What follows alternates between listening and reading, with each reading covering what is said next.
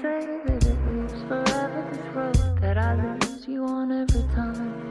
And some say that it lives forever, this road. Some say that it lives forever, this road that I lose you on every time. And some say that it lives forever, this road. I can see you there, Saudações a todos e bem-vindos a uma edição especial do Mothership. Eu sou seu anfitrião Heitor de Paula, eu tô aqui com Lucas Edward. Oi, tudo bom? Vamos falar do GOT.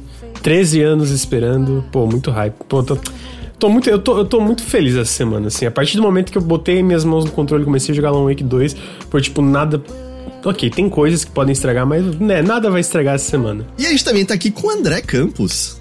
Pois é, felicidade define, no entanto, já sabemos aí é, de um possível bug que vem aí pra destruí-la, né? É, de- deixa eu só falar antes, é um Mothership especial porque a gente vai compartilhar nossas impressões de Alan Wake 2. É, no momento que a gente tá gravando isso, o embargo caiu, mas o jogo não saiu ainda, né? Ele sai amanhã, dia 27. Só, e aí explica, André, por que, que a gente tá com, com medo desse bug? O que, que tá rolando até agora? Pois é, porque eu e você, né, Heitor, a gente recebeu a versão de PlayStation 5. O Lucas tá jogando no Xbox, é isso? Isso, isso. Você vai poder jogar a quarta da E aí, na Series. versão de PS5, aparentemente tem um bug que impossibilitou todos os reviewers que é, deveriam ter lançado suas reviews completas hoje de terem completado o jogo, né? Um bug que impede a, a, a completude do jogo. É, especialmente se você começou o jogo antes de um certo patch, né? Que é o meu caso e o caso do André também. que é o nosso caso. Então, a gente não tem certeza, a gente não tem 100% de certeza se é esse o caso, mas aparentemente, se você começou o jogo antes desse patch ser lançado, vai chegar um ponto que você não vai conseguir avançar e aí, sei lá, eu já tô com quase 20 horas de jogo e essa perspectiva é um pouco assustadora, um pouco triste. O assim. desespero batendo. Porque a, a Thay do Jovem Nerd até gravou com a gente recentemente, ela pegou esse bug e ela entrou em contato com a Remedy e a Remedy disse: olha, não tem como corrigir. E a, me- o que ela disse foi. Se você começou, né, antes desse. Pelo, pela, a mensagem que ela explicou, né? Tipo, tá quebrado se você começou antes desse patch. É, não, não foi do tipo, ah, tem uma chance de você pegar, deu a entender que você tá ferrado. Mas disseram que vai ter um patch no lançamento que a Remedy espera que corrija isso. Não passa muito esperança a palavra eu espero, mas assim, nem o jogo não sairia com um bug que uma plataforma inteira tá quebrada, né? Eles não poderiam, tipo, seria um, um baque É. foda demais. E aí eu tô nessa, eu tô jogando, eu tô. Eu recomeço já?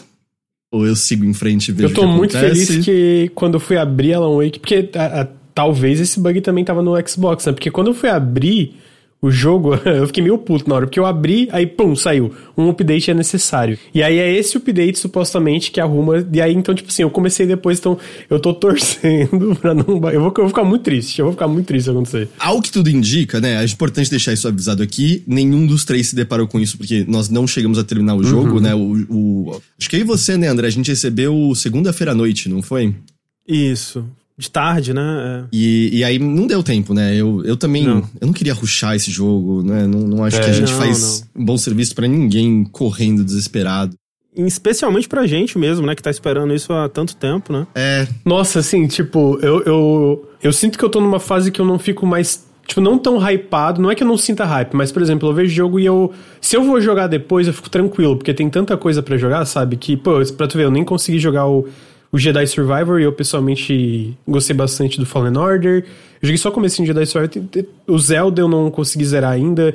E, tipo, tudo bem, porque tem muito jogo saindo, tem coisa. Mas o Alan Wake, especificamente, quando chegou o código, eu fiquei. Caralho, todo o hype que eu não estava necessariamente sentindo foi tipo, meu Deus, instala esse jogo. Eu tava tanto. você gosta um pouco, né, de. Alan Wake, né, Lucas? Ah, eu amo Alan Wake, eu amo os jogos da Remedy. Nossa, eu gosto muito. Tipo assim, é engraçado porque se eu fosse falar qual é o melhor jogo da Remedy pra mim, é Control. Tipo assim, do mais redondo de jogar, progressão, etc. Mas o jogo mais marcante da Remedy pra mim, definitivamente é Alan Wake. É o que mais, mais que Max Payne pra mim, assim, é o que mais marcou. E nossa, eu tô, enfim, muito feliz com Ah, Eu só queria fazer essa diferenciação aqui rapidinho. Quem que falou no chat? Ah, o Fábio TB falou: fala isso pro sushi que não consegue nem dormir. Mas eu acho que é diferente isso, porque, por exemplo, eu não acho que o sushi esteja rushando, ele tá jogando muitas horas seguidas, É, né? aham. Que é diferente de você, porque rushar seria, sei lá, ir só nas missões de história, não explorar o mapa, não ler os documentos e tal, pra chegar no final rápido, né? Que é diferente Sim. de você, pô, tô empolgado, vou jogar Devorar o dia o inteiro jogo. se eu puder, né? Pois é. Exato. Porque é, eu, eu, o meu save tá indicando 10 horas, e essas 10 horas foram em três sessões diferentes, ou seja, foram, no geral, longas sessões. Mas eu não corri nesse jogo, eu olhei com cuidadinho, eu li todas as coisas, dei 30 voltas pra garantir que você não perde nada, porque, diferente de garrafas térmicas, os colecionáveis são, no geral, bem legais nesse jogo, adicionam São, um pouquinho são. pro mistério, te instiga. Mas só pra explicar por que a gente tá falando desse bug, porque existe uma chance que nunca nem afete o público maior, né? Existe uma chance de que quando saiu e seja só uma coisa que afetou a gente que, né, reviewer com o jogo antes. Mas fica só esse aviso porque é uma possibilidade, estamos, né, a informação tá quente, acabou de sair, a gente mesmo, né, não se deparou com o negócio ainda, mas de fato, quando você, dado que um pouco número de pessoas, né, teve acesso até o jogo, se você joga no Twitter, né, bug, Alan Wake, você, eu encontrei de imediato umas 6, 7 pessoas dizendo, é, eu não consegui terminar por conta desse bug. Sim. O que parece um número relativamente alto, dado que não existem muitas pessoas com esse jogo em mãos no momento. Sim, é. Alô, aqui é Heitor um pouco do futuro. E tô fazendo esse adendo no sábado, dia 28, só pra avisar que desde então houve pessoas que chegaram no ponto do bug, como o Sushi, e de fato encontraram o bug, o que leva a crer que era algo presente em 100% das edições no PlayStation 5 antes da atualização. Mas a boa notícia é que a atualização de sexta-feira corrigiu isso mesmo pra quem já tinha pego o bug. O Sushi mesmo averigou que tava bugado, saiu a atualização, corrigiu o bug, ele até conseguiu terminar. Então, era só pra trazer essa informação que tá corrigido. Tô torcendo pra esse update ter arrumado. Eu só queria dar um acréscimo de bug, que talvez tenha sido minha experiência específica no Series X. É, no geral, eu não tô tendo bug, tá? Tipo, assim, não, nada que eu lembre. Talvez um- uma coisa, às vezes, de algum personagem. Assim, de verdade, tá bem redondo no geral, enfim. Mas assim que eu comecei o jogo, ah, numa coisa que a gente não pode falar ainda. O som cortou, parou, parou o áudio total, daí eu tive que reiniciar o jogo, daí o áudio voltou, voltou normal. E teve uma outra parte que é engraçada que bem no começo do jogo, quando a Saga e o, e o Alex Case, o Sam Lake, chegam na, no lugar, ele, ele tá com um copo de café, café! na mão. O café! E caiu, caiu assim, ele ficou tipo com a mão vazia andando. E aí, de novo, eu reiniciei e normalizou. O café, pra mim, ele não sumiu, ele ficou flutuando um metro de distância na mão dele, fazendo os Sim, mesmos sim, mas- mas pra movimentos. baixo? É, e, aí, pra ba- é, e aí, quando ele bebia, o copinho up, e tá, girava, e eu olhei e falei, ah, isso é feature, tá tudo... É, isso. então, tipo assim, foi, foram, foram esses bugs no começo e até uma. na primeira cutscene, os lábios estavam fora de sincronia com o que estava sendo dito por um pouquinho, que me incomodou bastante. Mas depois, até agora, tá suave. Mas vocês também. Só mais uma coisa de bugs pra, pra é, falar pro pessoal. Eu tô jogando sem legenda porque eu tô gravando pro vídeo que eu vou fazer, que vai demorar um pouquinho, que eu não quero rushar, como a gente tava falando. Mas vocês tiveram problemas com legendas, né? Que eu acho que é importante o pessoal saber também. É, a legenda em português, em específico, ela tava é, muito esquisita. No começo, assim, ela tava totalmente desincronizada, tanto que eu comecei jogando com a legenda em português, aí as, as cutscenes iniciais, assim, tava completamente fora de sincronia, tava tudo errado, às vezes aparecia um blocão de legenda totalmente... É, você teve isso. A tela foi coberta por, pelo bloco sem quebra de todas as falas da Isso. cena e não queria ir embora de jeito nenhum. É, e, e tudo errado, tudo esquisito, assim. Aí eu mudei pra inglês, joguei é, né, o resto do, do tempo assim. Aí veio esse patch, veio o patch tal que supostamente corrigiria o, o bug que quebra a progressão. Aí, depois disso, eu tentei voltar para português e tava normal. Então eu não sei se foi o patch que corrigiu ou se era o pedaço do começo do jogo só que tava estranho. Mas enfim, o fato é que agora eu tô jogando em português e tá normal. Eu tive exatamente a mesma coisa que eu voltei É. e falei, ah, agora tá tudo bem. E eu fiquei, hum, será que o jogo inteiro tava É. ok e era só aquele pedaço e tal? Mas agora tá, é, tá dublado? Ih, pior, eu tô jogando com as vozes em inglês, eu não nem cheguei a ver. Acho que não tá tem dublagem, não. Eu acho que não tem dublagem, não. É, acho que não. E assim, eu consigo entender E aí isso não é spoiler, mas você, qualquer pessoa que jogou os jogos da Remedy tá- sabe do lance que eles fazem de tem muito live action misturado, muita coisa de música que tem a ver com o lore do jogo. Existe uma importância, às vezes, em vozes e atores, inclusive, né? É, exa exatamente. Mas eu acho que eles oferecem dublagens em outros idiomas Ah, e é? não só, só É. não tem em português, né? Eu acho que Ah, então essa desculpa é péssima. Deveria ter É, dublagem é em cala a boca, então. É, é, Mas vamos lá. Alan Wake 2, então, está né, praticamente entre nós, 13 anos depois do Alan Wake original. E, pra quem não tinha né, acompanhado, o Remedy já tinha mencionado isso, faz 13 anos que saiu o primeiro Alan Wake, e o Alan Wake 2 de fato se passa 13 anos depois do original. É como se em 2010, quando saiu o Alan Wake original. Ok, isso né, acho que é impossível não falar de spoilers de algumas coisas do Alan Wake 1, né? Dado. Ah, dado é, pois é, eu acho que 13 anos tá, tá, é, o, é o tempo que tá liberado da gente comentar sobre os principais eventos. Mas Alan Wake esteve desaparecido pelos últimos 13 anos por conta dos eventos relacionados, né, a, a presença sombria e, e, e ao Mr. Scratch, né, do, do Alan Wake 1 e do American Nightmare. E agora ele reaparece em Bright Falls, né, a cidade ah, centrada no primeiro jogo, no mesmo local no qual tá rolando uma investigação do FBI, comandado pela Saga Anderson e pelo Alex Casey, porque aparentemente estão rolando é, assassinatos ritualísticos. Um homem foi encontrado sem coração na floresta. Aliás, não é qualquer homem, é o agente Nightingale, que é um cara do FBI que está perseguindo o Alan Wake no Alan Wake original. E meio que o jogo se desenrola a partir daí. E também acho que isso eles já tinham mostrado e é importante. Não demora muito para o, o Alan Wake aparecer, e nisso o jogo se divide em, em permitir você jogar tanto com a saga quanto com o Alan, podendo alternar entre eles, né, em pontos. Em pontos que eu digo pontos físicos específicos, né? Você mexe num esfregão e aí você vai pro, pro outro personagem e tal. Essa é a premissa, né? Coisas. Coisas estranhas nunca deixaram de acontecer em Bright Falls. Mas coisas muito estranhas começaram a acontecer em Bright Falls, né? Em, em- em momentos recentes.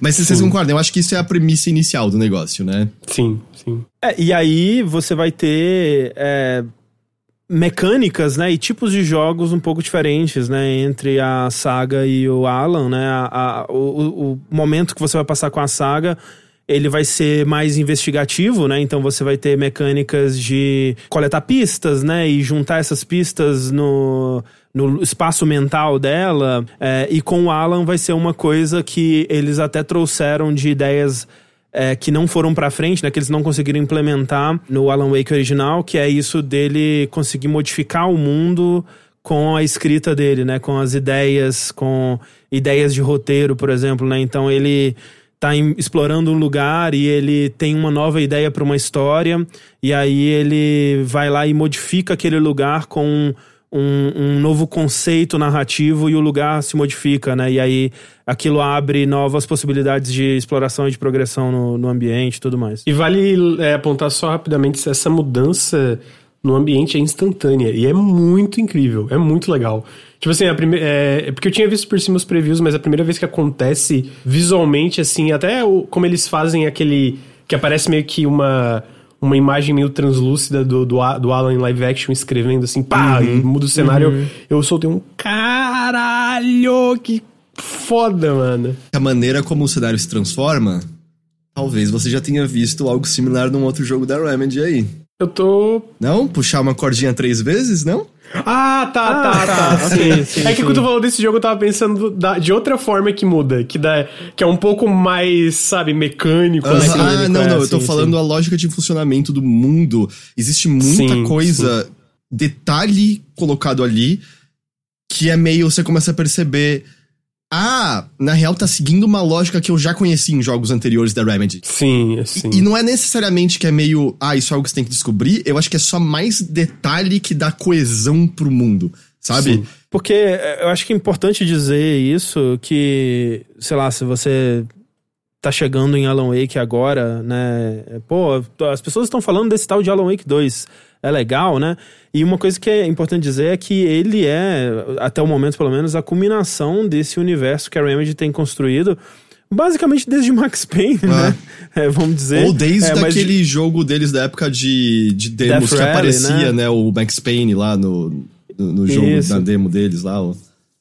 É, mas é é aquilo que, que eu acho que se torna mais intencional justamente a partir do, do Alan Wake e muito mais óbvio a partir do, do Control mesmo, É, onde esses jogos eles estão compartilhando do mesmo universo e operando dentro da mesma lógica, né? E isso se torna muito mais claro quando a gente joga Control e eles começam a descrever os fenômenos do Alan Wake pela ótica dessa entidade governamental que investiga é, eventos paranormais no mundo, né? Os eventos de mundo alterado. E eles têm nomes pra isso, né? Então, a partir de agora, o Alan Wake, ele não é um, uma pessoa que tá envolvido num evento paranormal e tem um, um- uma capacidade paranormal. Ele é um para-utilitário, né? E- Esse evento não é só um evento é, sobrenatural, é um evento de mundo alterado. Esse, é, a máquina de escrever dele não é uma coisa esquisita, é um, é um objeto de poder, poder, vamos né? dizer, né? Então tudo isso começa a ter nome, começa a fazer parte de uma, de uma lógica própria e tudo começa a ser conectado. E aqui, nesse no Alan Wake 2, eles levam tudo isso em consideração, né? Então, é, é, antes de tudo, é, é muito interessante que você tenha jogado não só o Alan Wake original, e aí eu coloco também o American Nightmare e, e- e os DLCs do Alan Wake original, mas também Control e seus DLCs também, né? Uhum. Mas assim, no mínimo, eu acho que é um jogo que não vai fazer sentido se você não jogou o Alan Wake original. Sim. Ó, mas deixa eu. Eu vou dar um parênteses aí que eu achei interessante. O Ricardo comentou comigo que ontem é, uma amiga dele jogou o começo do Alan Wake 2 e pra gente eu sinto que é, é, não- é- é muito difícil separar, né? Porque a gente acompanha o, tra- o trampo da Remedy e é tudo muito interligado, mas parece que talvez eles tenham feito um bom trabalho na parte de introduzir o que tá acontecendo, porque o Ricardo me di- disse no, no podcast, a gente gravou, que ela pegou várias coisas. Tipo, ela entendeu que o Alan tava preso, ela entendeu que tem esse é, esse lugar escuro que tem poder, ela entendeu que o que ele escreve vira realidade. Sabe, tipo, vários conceitos, mas assim, definitivamente é um tipo de jogo que eles fizeram um esforço consciente pra tu poder talvez começar do segundo, mas é o tipo de jogo que tu perde muita coisa se tu não jogou o É, resto. eu acho que você vai aproveitar, tipo, metade, assim, É, sabe? No máximo. Porque eu não acho que o problema vai ser entender isso que você falou, sabe? Ah, tem um conceito de alguma coisa maligna, que é o lugar escuro. Porque até mesmo o conceito, né, do escritor que escreve e transforma em realidade. Cara, até, até Goosebumps teve, sabe, livro Sim, baseado é. nisso. Não é, não, é, Sim. não é isso. Eu acho que o lance é que é justamente, além de tudo, do que eu joguei até agora. Aliás, é importante a gente falar isso, né? Eu joguei aproximadamente, aproximadamente 10 horas. André, você é o que tá mais distante aqui, né? Você já passou de 20, é isso? Eu Acho que quase 20, umas 18, assim, por aí. Você deve estar na reta final do jogo, né? Pela estimativa que a Remedy tinha dado. É. E, e você, Lucas? Seis horas. Cinco horas e meia, assim. é, Apesar de que a gente tá mais ou menos no mesmo ponto, então eu presumo que eu joguei bem devagar em algumas horas. É, eu, eu, eu, que nem eu falei, eu sinto que eu fui bem devagar, eu tô indo especialmente devagar agora que a gente já tá gravando esses podcasts, mas eu acho que teve um momento que, tipo, não foi ruxar, mas foi tipo, ah, eu sei que eu posso explorar isso aqui depois, então eu vou explorar depois e progredir nessa parte aqui, pra, porque eu queria chegar... Eu queria, pra falar um pouquinho, eu queria ter jogado tanto a parte da saga como a parte do Alan, que eu sinto que tem similaridades, mas ao mesmo tempo são diferentes, sabe? Mas eu, eu só queria comentar que eu acho que você consegue entender essas coisas mais momento a momento do roteiro. Mas o que eu senti desse jogo até agora é que, apesar dele ter mistérios, e eu não duvido nada que eu, eu vou terminar de ver os créditos com um enorme ponto de interrogação na cabeça, ele é um jogo muito interessado em dar respostas. Muito, Sim. muito, Uhum. muito interessado em responder. E em muitos casos, assim, até. Eu tava conversando com o André um pouquinho antes de começar. Às vezes, muitas das coisas que a gente entendeu a lógica de funcionamento no decorrer desses anos, juntando as peças entre os dois jogos, não demora muito pra Alan Wake 2 meio que Não. botar os personagens sentados na cadeira e falar: ó, é isso, isso, isso, essa é a regra, é isso que acontece, é isso que a gente precisa fazer. Ele é bem mais concreto e eu sinto que chegar nessas respostas e até mesmo ter uma espécie de validação de ah, então era assim, ah, é por isso que esse maluco apareceu ali aquela hora. Você só vai sentir se você tiver jogado esses jogos antes, sabe? Eu, como o André falou, é, eu não acho que isso que vai ser de maneira nenhuma, né, o último capítulo de, de nada desse universo, mas é uma culminação de muita coisa que veio antes. E eu acho que se você não tem algumas dessas peças, não é que o jogo vai ser ruim, eu só acho que ele vai ser um pouco mais vazio de significado. Eu concordo, não, é 100%, é só. a- a- o, o comentário que eu fiz foi mais tipo. De alguém que talvez tá muito no hype e depois quer voltar pros outros, ou, ou coisa assim. Tu vai, eu acho que tu vai conseguir seguir a trama, porque eu sinto que, né, não, é, é, é esse, nesse sentido. Mas definitivamente perde muita coisa, muito detalhe. Pô, pra vocês verem, teve uma parte que, que não é spoiler aqui, mas, mas eu tava numa parte do Alan, Alan Wake e eu apontei a, a lanterna pra uma parede. Tinha tipo um. como se fosse um aviso, mas não era um aviso, era um pedaço. Eu lembrei, tá? Eu olhei e lembrei na hora. Era um pedaço de um manuscrito do primeiro jogo. Tipo, eh, sabe, colocado ali eu fiquei pô, será que isso aqui tem algum significado? E já me trouxe coisas e tu, na parte do Alan Wake, na parte do Alan Wake no Alan Wake 2, eu sinto que tem muitas referências e coisas uhum. de tudo, né? Do primeiro jogo, do próprio American's Nightmare, do DLC, que o jogo não faz questão de te explicar, é tipo... Quem jogou vai entender, sabe? Tipo, não, é... inclusive é engraçado como que o American Nightmare em específico ele se tornou uma peça muito importante, Sim, né? né? Porque o Mr. Uh -huh. Scratch é é quase como se eles tivessem pensado, oh, a escuridão é uma coisa muito abstrata, então vamos fazer um inimigo concreto com que o Alan possa lutar. Sim. E aí virou sim. o Mr. Scratch, né? Que eu vou ter, eu vou ter que é, revelar hum, o meu nível de tapadice, que é. Eu sabia do lance que o jogo falava, ah, tipo, Scratch pode ser o diabo, né? Umas coisas assim. Hum. Mas só jogando Wake 2 que eu me toquei. Ah, é o texto rabiscado, editado. Hum. Cacete, Sim, é seu imbecil. Isso. É óbvio que é isso, tá ligado? é, eu demorei muito pra me tocar de, de, desse, desse lance. Mas eu sinto que, tipo, dá pra entender por que tu demora pra se tocar. Porque, tipo assim, é, é, é uma coisa que não é mostrada visualmente até o segundo jogo. Aí no segundo jogo tem uma hora que literalmente, tipo sabe, tipo, mostra essa ideia, né, do, do, do rabiscado, assim. Uhum. E, eu, e eu sinto que, pô, a Remedy é, é um... É, eu tava comentando com o Ricardo, eu sinto que Alan Wake 2. Talvez isso seja é, pular um pouco, mas eu só preciso dizer isso. É o jogo mais Remedy de todos os jogos da Remedy. Eu falo isso com maior qualidade de todas. Tipo assim, como um grande elogio. É tipo assim, cara, a gente tem confiança no que faz e a gente tá podendo fazer algo sem abrir mão da nossa visão de forma alguma. E, pô, vamos, vamos, vamos botar tudo nisso aqui.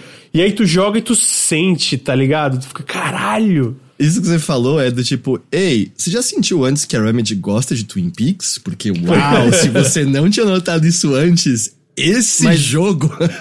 mas assim, é, é foda, porque é, eu fico tão feliz jogando esse jogo. Assim, uhum, assim, tão, uhum, tão feliz o tempo todo, sabe? Tipo.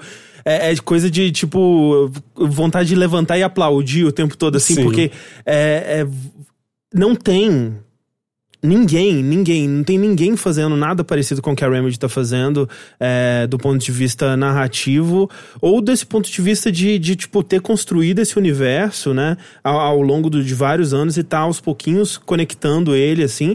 E tem alguma coisa, tipo, é, é engraçado porque a gente, pelo menos, é, eu acho que vocês também ficaram é, meio que desensibilizados com essa coisa de referência na cultura pop, né? Tipo, é. Tipo, ah, é, a gente vai referenciar uma outra coisa que você conhece aqui e vai ser legal só por causa disso. E, tipo, no começo era legal. Ah, pô, é, fez uma referência de Volta para o Futuro. Nossa, de Volta para o Futuro é tão legal, hahaha. e aí depois ficou um saco, e aí ficou insuportável, e aí depois ficou, tipo, a coisa mais chata do mundo. E aqui funciona talvez porque é, foi, foi, algo que foi realmente construído ao longo dos anos e porque não são referências só pelas referências, né? Às vezes até é, tipo, pô, às vezes o, o Alex Casey aparece vestido literalmente com o Max Payne e eu fico, caralho, pelo amor de Deus, o que, que tá acontecendo? sim. Eu não acho que isso é só uma referência fazeria, não, cara. Eu acho que isso é. é... Sim, mas né, tipo.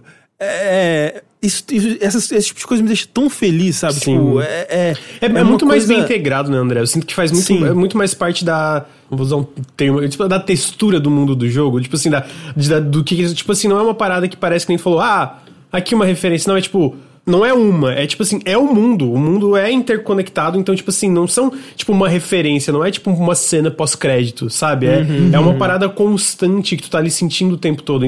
Eu acho que tá aí para mim que é uma, uma, Eu sinto que, sei lá, tu pegar algo como Marvel, dando um exemplo que ficou um saco. Eu até, sei lá, até o Endgame, que é quando a galera, é, que foi o ápice ali do hype. Eu achava divertido, legal, mas eu sinto que, tipo assim, diferente da, da, da Marvel ou de outras várias obras que vi que se esse, esse, tipo de referência se torna uma cena pós-créditos, aqui não é isso. Aqui é uma, uma, parte essencial, é o mesmo universo, tem toda hora uma coisa que vai por cima da outra, que vai por cima da outra. Eu acho que para mim tá ali a diferença que se torna tão legal. E aí que é o que tu falou, né? Tipo, ninguém faz isso que nem a Remedy. Tipo, a forma que eles. E até a parte de metalinguagem, de eles pegar uma coisa, fazer tipo videogameístico, falar sobre a linguagem que eles usam nos videogames pra usar pra outra coisa, pra outro jogo, pra aquilo. Nossa, é incrível, é incrível. E, e é um equilíbrio muito bom entre coisas que a gente já tava esperando. Então, tipo, pô, a gente jogou o DLC AWE do Control, então a gente esperava que ia fosse ter essa integração com o universo de Control. Tá, a gente sabia que o Alex Casey vai aparecer interpretado pelo Sam Lake, então a gente esperava essa referência que não pode usar o nome Max Payne, mas que tá lá, a referência a Max Payne. Mas aí, de repente, ele referencia Quantum Break Sim, de uma forma inesperada. Sim, né? essa hora eu fiquei, caralho! Essa hora É eu soltei muito um foda. caralho. Eu fiquei tipo assim, peraí, o que? É o que eu estou pensando? Eu, é, eu, eu, eu tô nesse ponto ainda de. Eu acho que tu, Caralho, é o que eu tô Heitor, pensando, o- eu acho. Eu acho que tu que me mandou uma mensagem sobre isso antes, tipo, que eu, que eu ia ver uma hora, e é numa. Chega numa salinha eu fiquei. Peraí, essa conversa, esse diálogo que aconteceu aqui, isso aqui que tá falando. Como assim? Como, É. como- caralho. E eu acho muito legal, eu, eu, eu concordo nisso que vocês estão falando, porque, por exemplo, Control, você pode jogar ele inteiro, apreciar muito o universo dele e nunca nem encontrar os documentos que fazem referência a Alan Wake, não jogar o DLC. E o jogo é ótimo, o universo é legal pra cacete do mesmo jeito, né? E o Alan Wake, eu sinto que é isso, assim, o que eles estão. O que o 2 tá fazendo não é meio, ah, é a continuação daquele jogo fazendo umas referenciazinhas ao resto. Não, não, não. Esse é o jogo que agora que a gente foi apresentado a outras coisas, mostrando que, ei, lembra como a gente disse que aquilo daquele jogo tá relacionado a esses eventos maiores? Vamos integrar Alan Wake a esse universo maior agora, basicamente é- é, o que parece, sabe? Até uma coisa, bem do começo isso, uma coisa que eu aprecio muito, que é, eu achei que um risco que a gente tinha era de ser o clichê de Alex Casey e Saga Anderson. É Anderson ou Anderson, que eu sempre É Anderson. Anderson. É meio. Ai, será que vai ter todo aquele clichê dos dois? Meu Deus, tem coisas sobrenaturais acontecendo. Não pode ser verdade isso e tal.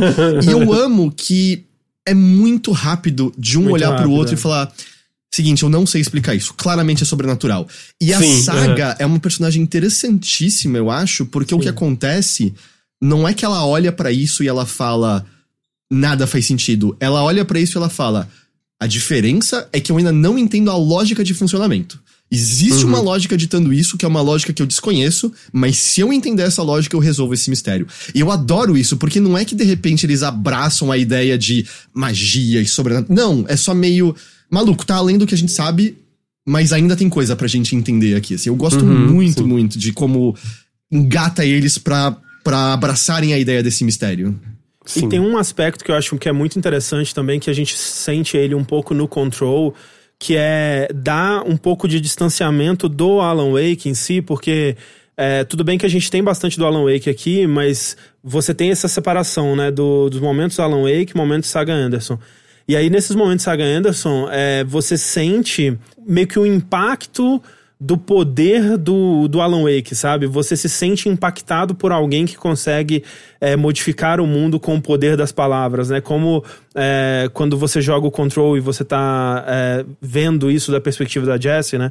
É, e eu acho isso muito interessante para dar uma perspectiva nova sobre é, esse poder, né? Que é muito doido, né? Que tipo, é muito. É muito poderoso, é muito inexplicável, é Sim, muito sim. OP, né? E, e quando você é o protagonista e você tá fazendo isso, você às vezes não tem muita perspectiva sobre isso, né? E até porque no próprio Alan Wake original, isso é muito só parte da narrativa, né? Só no finalzinho que você começa a ver um pouco disso com as mecânicas de iluminar a palavra, mas é muito pouquinho, né? Muito, É muito simples, né? É, e aqui não, aqui você consegue ver, mais sentir mais na pele, né? As consequências desse poder numa personagem, né? E ela tendo que lidar com isso. Essa história que tá mudando a realidade em volta dela e o que que isso significa pra ela e ela tendo que, pô, de forma dramática lidar com isso é muito interessante, é muito bem escrito. E só pra complementar, André, eu acho que mecanicamente também é muito interessante, como tu falou, no primeiro jogo tinha muito pouco disso iluminando as palavras. É, E é. voltando pra parte do Alan, é muito interessante ver como eles. Pô, é- a gente tem isso, né? A gente tem essa possibilidade de botar literalmente ele mudando o mundo com, com uma canetada. Uma canetada não, né? Eu ali na, na máquina de que escrever. nem um presidente.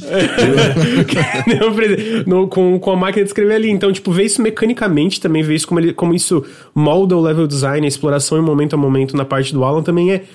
E, e obviamente a narrativa também, mas é, especificamente trazendo um pouco pra parte de exploração e mecânica, eu achei muito legal também, porque, tipo, pô, é muito bem integrado, assim, pra, pra parte de exploração e pra parte de, tipo, tu ficar curioso, porque é linear, mas ao mesmo tempo tu pode testar opções diferentes que te dão mais pedaços da narrativa. Às vezes é só uma parte visual diferente. E até isso é legal tu ficar voltando, explorando e fazendo coisas, sabe? Então é, é pô, é, é muito foda, é muito foda, é muito foda. Só queria acrescentar também, pra não deixar passar em branco, o quanto que eu fico feliz do, do Sun Lake interpretando o Sim. Alex Casey, assim, tipo, o, o modelo 3D perfeito dele, ou então quando ele aparece em live action Live mesmo. action. E assim, tipo, eu acho que de todos os é, executivos de videogame, eu acho que o que mais me deixaria triste se surgisse um escândalo que É. revelasse que ele é um grande filho da puta, alguma coisa assim, eu acho que seria o Sun Lake, porque eu É. gosto tanto dele, eu fico tão feliz por, por ele ter conseguido, enfim, né, tirar do papel Alan Wake 2 e tá sendo esse projeto tão ambicioso, tão maluco e tão doido, né? E não só tirar do papel, como.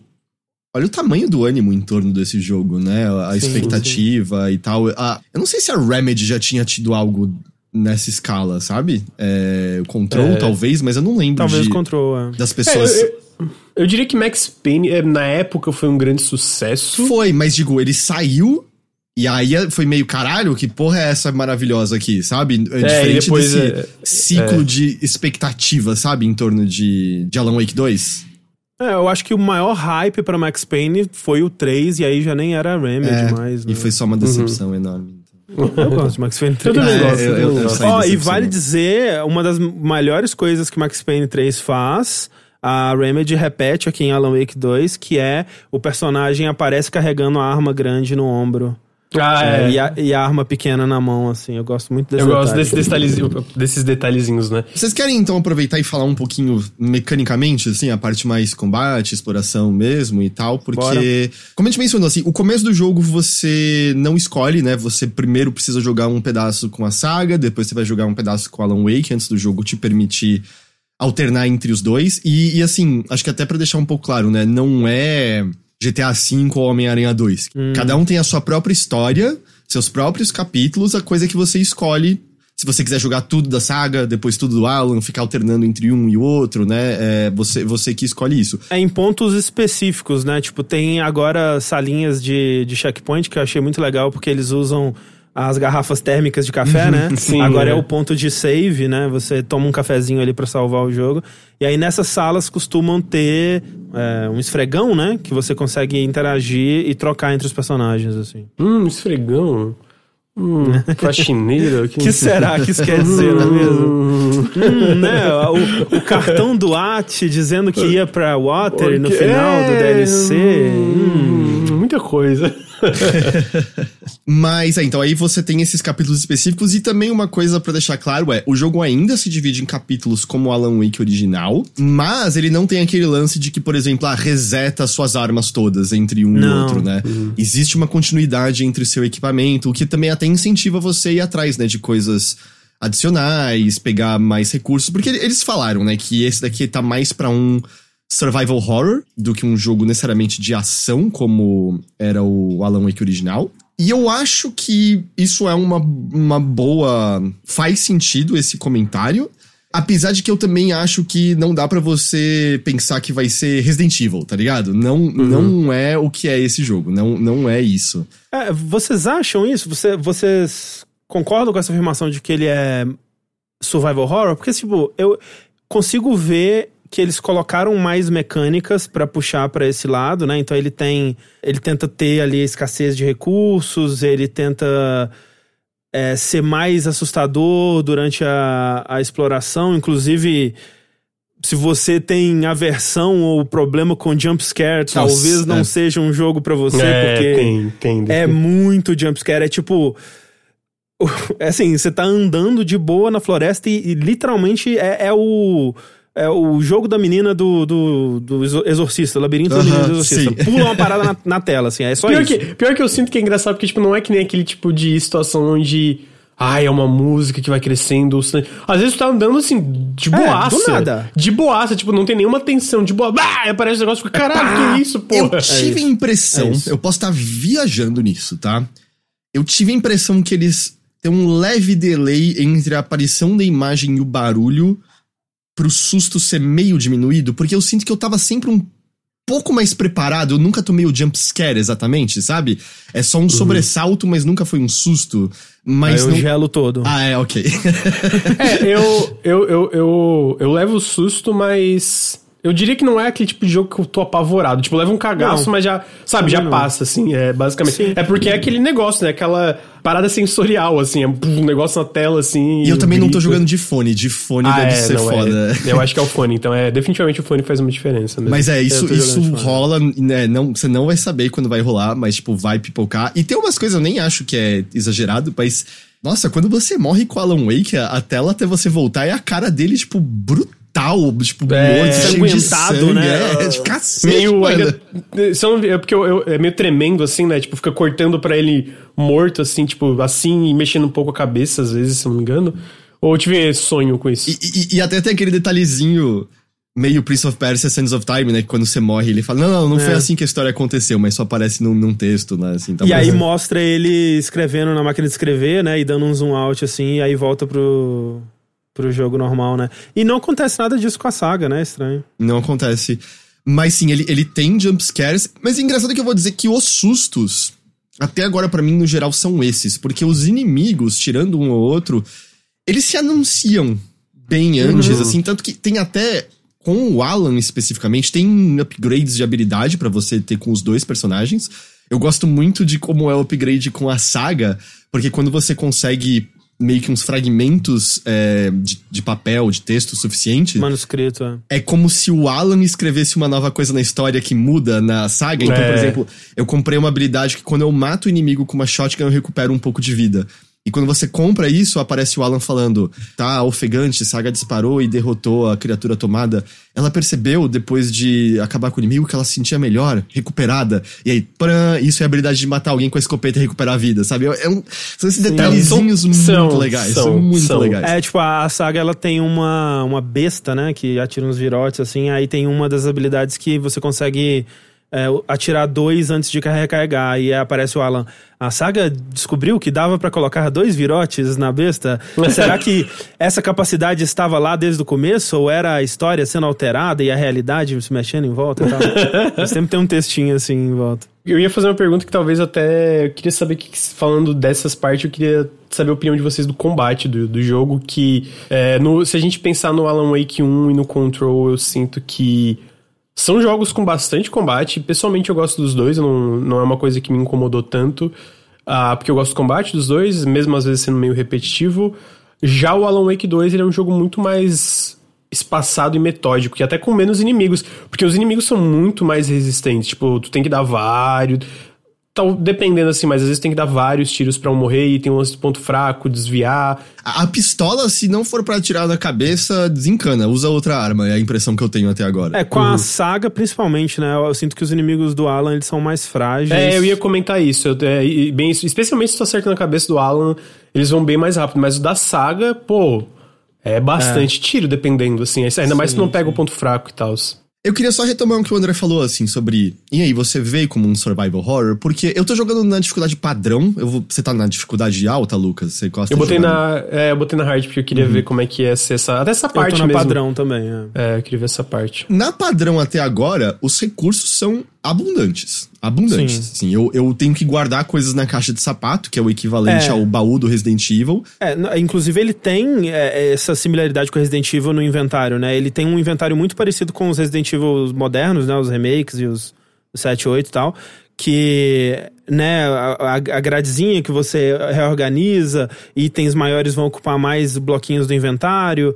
é, você pode é, mover eles para essa caixa que pode ser acessada no- nos pontos de, de save e tudo mais, porque realmente chega um ponto que você não vai conseguir manter no seu inventário tudo que você pega, né?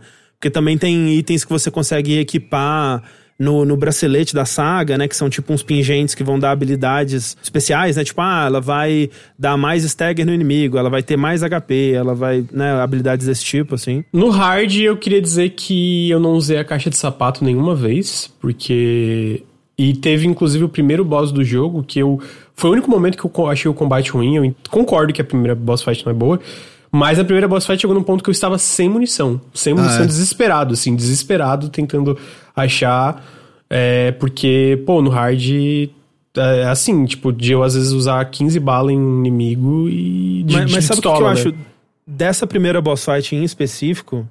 É, é um problema que eu sinto. Sabe, qual é o primeiro chefe? Qual- Quem que vocês estão chamando de primeiro chefe que eu nem sei? É o maluco Ah, que estoura a se- parede pra te atacar? Hum, É um maluco que te persegue na floresta. Ok, ok, tá. Esse é o que vocês estão considerando, tá. É. Tem um problema ali que eu, eu sinto que é um problema que eu sinto em várias outras partes do jogo, que é um. Ele tenta ser muito minimalista, talvez, na interface dele, e em certos pontos eu gostaria que ele indicasse melhor o que, que eu preciso fazer. É, e nessa parte, por exemplo, é um pouco. Eu fico um pouco perdido e é um cenário muito escuro e às vezes é Muita difícil de saber pra vegetação. onde ir, muita vegetação. Eu morri várias vezes até eu entender o que, que o jogo queria de mim naquele momento. Tem outros momentos onde você de repente está sendo perseguido por uma coisa e até você entender pra onde você tem que ir.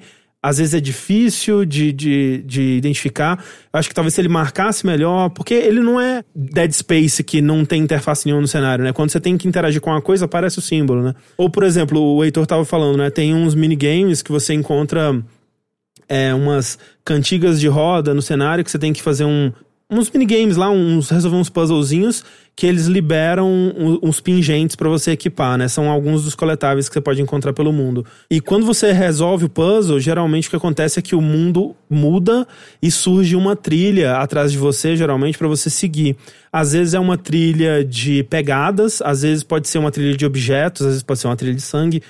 Mas às vezes, dependendo da iluminação do lugar, se tá escuro e tudo mais, é difícil você enxergar. Tipo, e ele espera que você enxergue essa trilha só pela trilha. Ele não marca, ele não, não tem, tipo, uma visão do, do Batman, uma visão do Witcher, assim, que ele marca isso com uma cor vibrante no cenário pra você saber que tá ali aquela pegada. É, é só no, mapa, no, no, no mundo mesmo que aquilo tá, né? O máximo que ele dá é que ele tem aquela distorção de algo que foi alterado ali no mundo, né? O máximo que ele te dá de dica é isso. E às vezes eu acho que isso é muito sutil. Eu sinto que em vários momentos eu ficava meio perdido. Eu sentia que precisava de uma indicação melhor, assim. Eu fiquei um bocadinho de tempo mexendo nas configurações de HDR até chegar numa configuração que tivesse mais ok. Porque tem coisas que eu acho que é proposital, difíceis de enxergar. Tipo, eu muitas vezes me ferrei no combate porque eu literalmente não consigo ver o inimigo no meio da bagunça toda, sabe? E ele também. Eu já desliguei o motion blur quando na, no movimento horizontal, que ajudou um pouquinho. Mas ele, ele, tipo, tem essas distorções bem lá de control, né? Aquelas fumaças que. E às vezes eu só me. Cara, tem horas que eu tô só apertando L1 desesperado, tipo, tomara que eu desvie, seja lá o que tá me batendo aqui. E os combates, exatamente como o Lucas mencionou ele, eles estão optando por inimigos mais resistentes numa menor quantidade.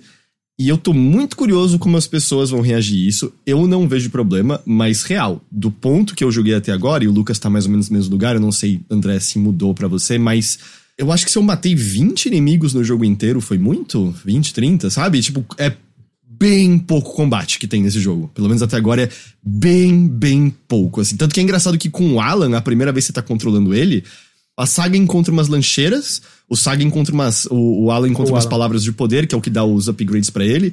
E, e é muito engraçado porque antes de você ter que disparar o primeiro tiro com o Alan, se você tiver explorado, você comprou, tipo, seis habilidades diferentes pra ele, tá ligado? e algumas que pode ser do tipo. Quando você usa a lanterna no inimigo, você tonteia ele. Quando você mata o inimigo, você recupera a vida. E é. Eu, eu nem encontrei, não teve inimigo ainda no jogo do que você tá Oi, falando. mas. Que, e aí, uma pergunta. Eu tô amando isso. Assim, de novo, eu sinto que isso é uma coisa que vai mudar conforme tu progride, porque eu sinto que na parte do Alan já dá pra.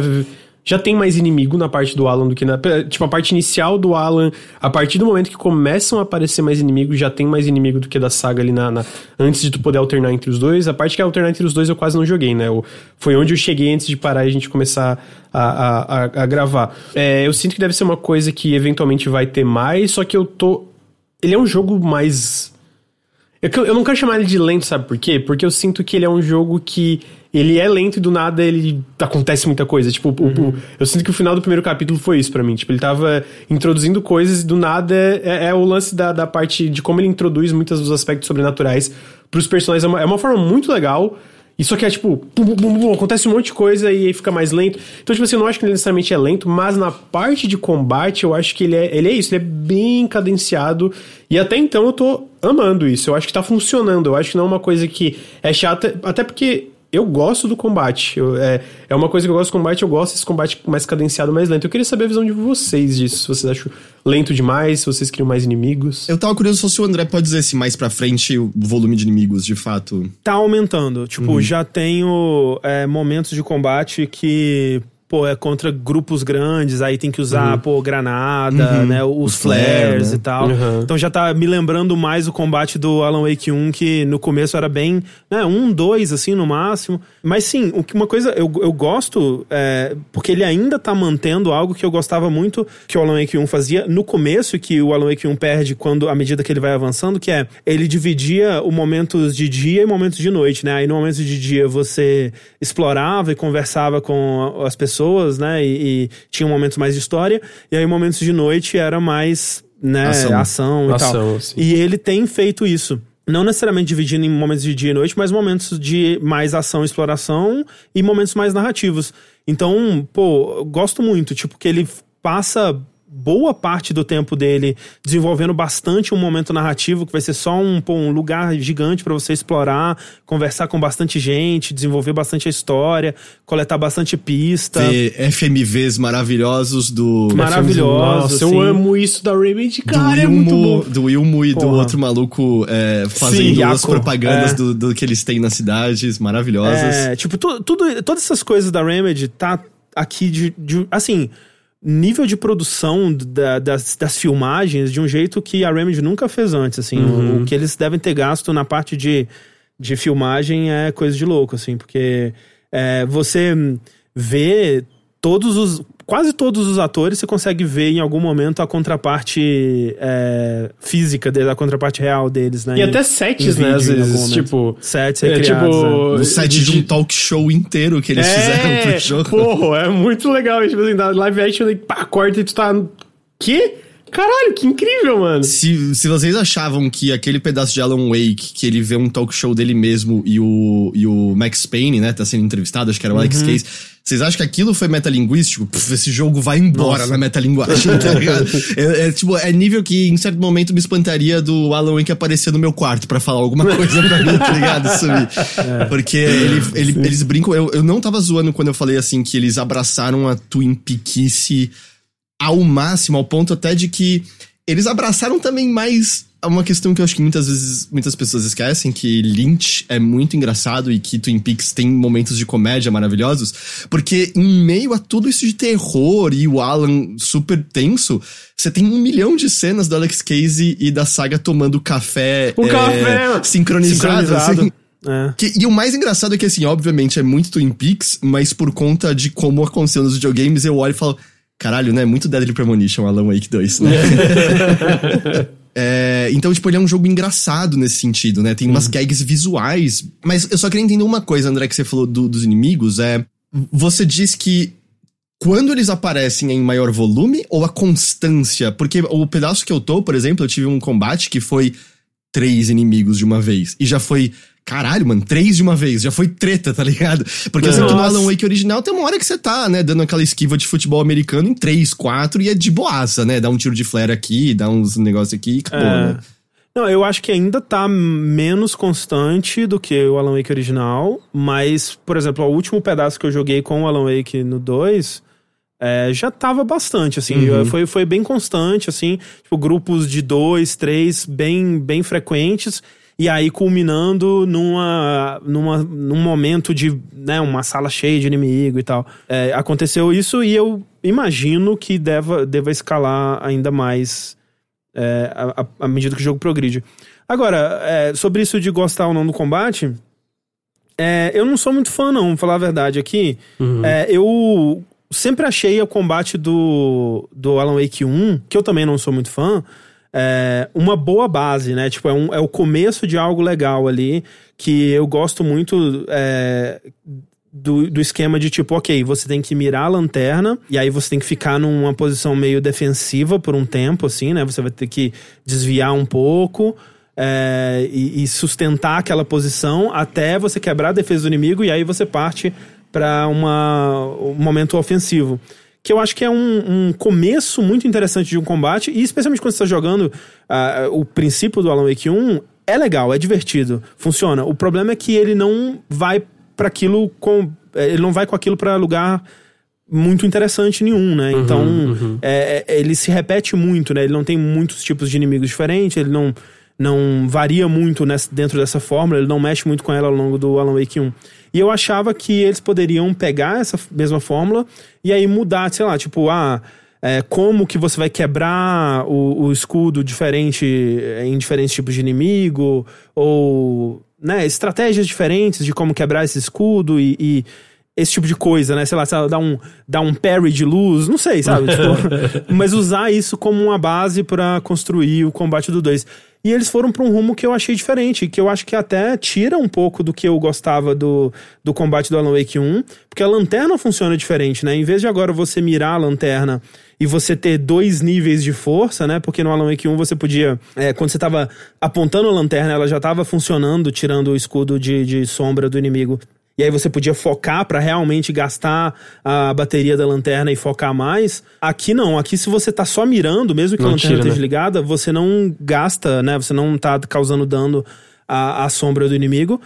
E a sua barra de bateria da lanterna, ela tá bem divididinha entre segmentos, né?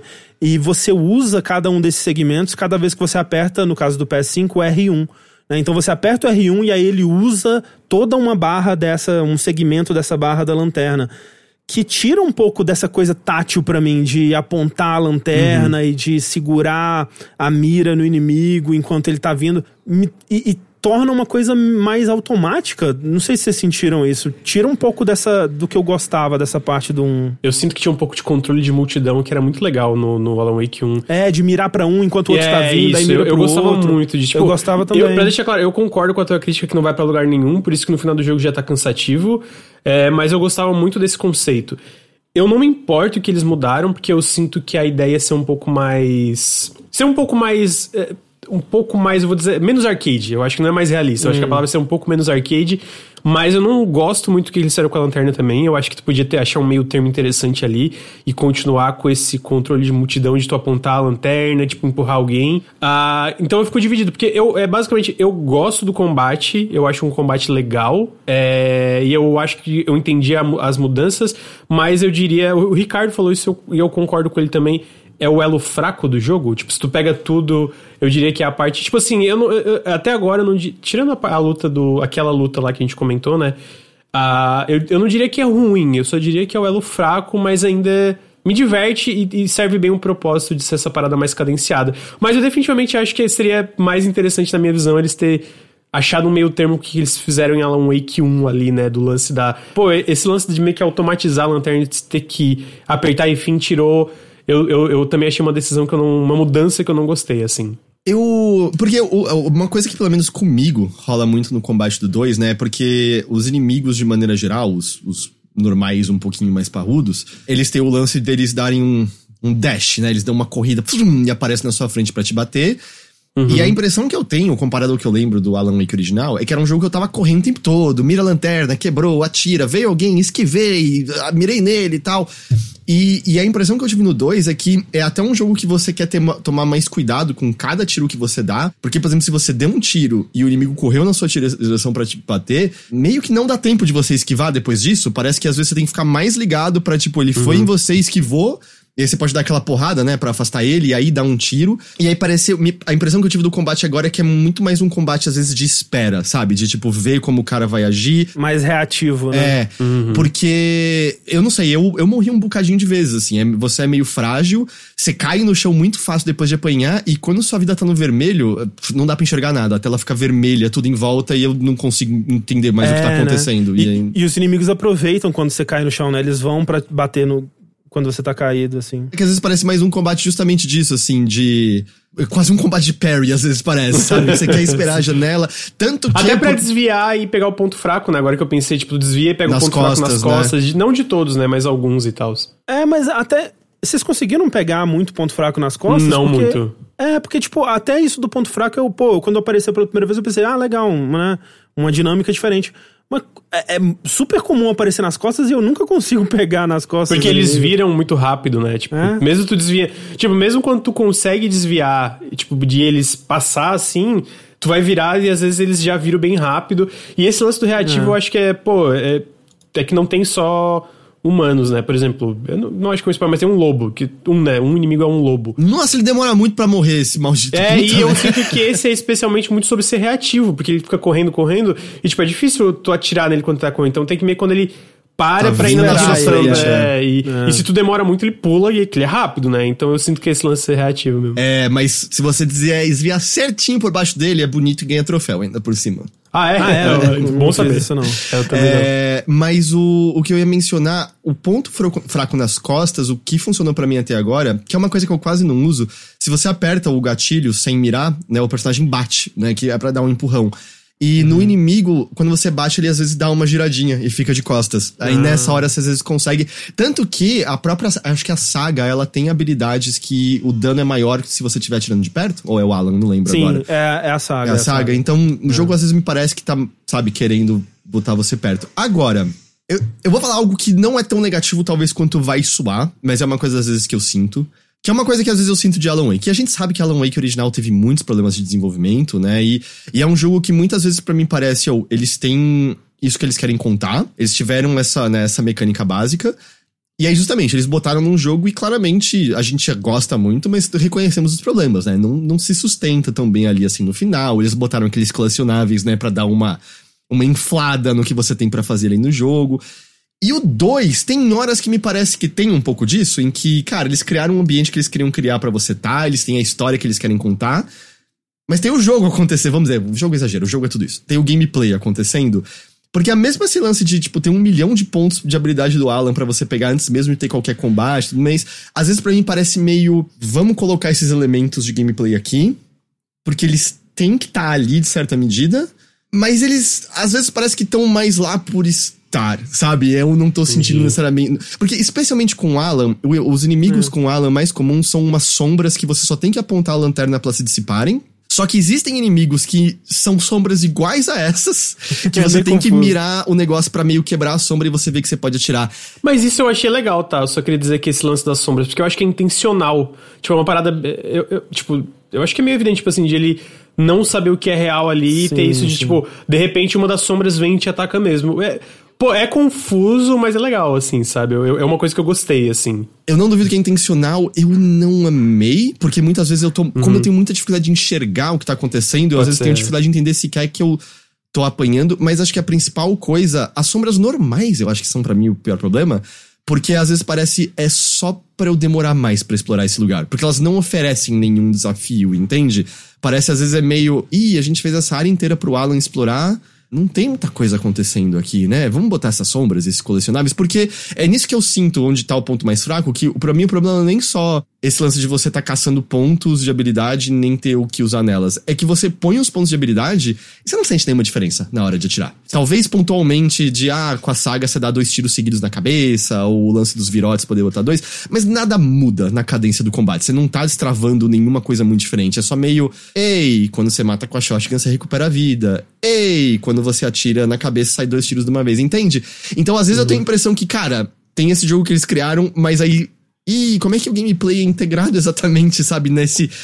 Como a gente espalha, e aí às vezes parece que algumas dessas coisinhas ficam soltas ali. É meio como eu colocaria. E o combate é a coisa mais solta, eu diria, às vezes parece. É, eu, eu sinto, assim, que, tipo, eu tô é, vivendo pra chegar no, no final dessas áreas de gameplay, onde vão ter os momentos de história, Uhum. ou, ou até os momentos de exploração, né? Que, são, que é também gameplay, mas que é mais narrativo e tal. E esses momentos, principalmente, tipo, a, é, com o Alan, que é esses momentos de é, reescrever a história pra mudar o lugar e tal, ou os momentos da saga, que são mais né, focados em combate e tudo.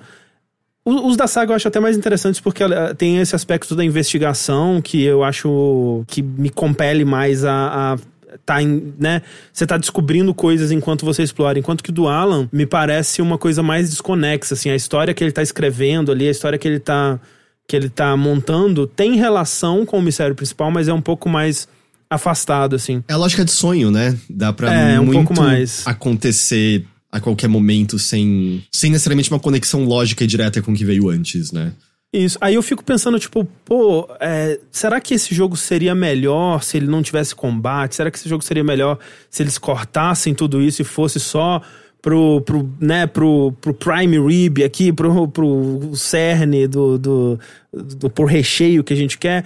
E eu não sei também se essa seria a solução, porque, Uhum. tipo, eu acho que o, o, o recheio ele fica ainda mais saboroso quando eu acabei de passar por uma parte que foi difícil, que foi puxada. É, que... e, eu- e até porque eu sinto que, ah, mesmo com esses problemas no combate, eu sinto que, no geral, é tudo muito bem integrado narrativamente, sabe? Tipo, eu sinto que esses momentos de combate fazem parte da história que tá sendo contada, tipo assim. ah, até a parte das sombras que o Heitor contou- que comentou aqui, eu concordo que esse jogo tem problemas de visibilidade, muito pelos visuais impressionantes, eu sinto, eu sinto que ele faz muitas coisas pra enriquecer o ambiente que tu tá explorando, tipo, a, a- sabe, a- aquela, aquela coisa que tu sente andando na floresta com aquela neblina vindo e as folhas batendo e a meio tipo, tá meio de noite, mas não é de noite ainda, então tem aquela luz passando pelas, pelas árvores assim. Isso torna um ambiente que às vezes não tem o melhor tipo de visibilidade, ou, ou na, na, na, na parte do Alan Wake tem tantas sombras, né? Tem lugares que até indica que tu não pode ir, porque é tudo meio nebuloso, como se fosse uma sombra que é pra mostrar que é meio Como que se a uma barreira. escuridão fosse densa ali. É, a escu- a escuridão fosse mais densa, então tem isso que eu sinto que prejudica a visibilidade e, a, e a- esse tipo de coisa.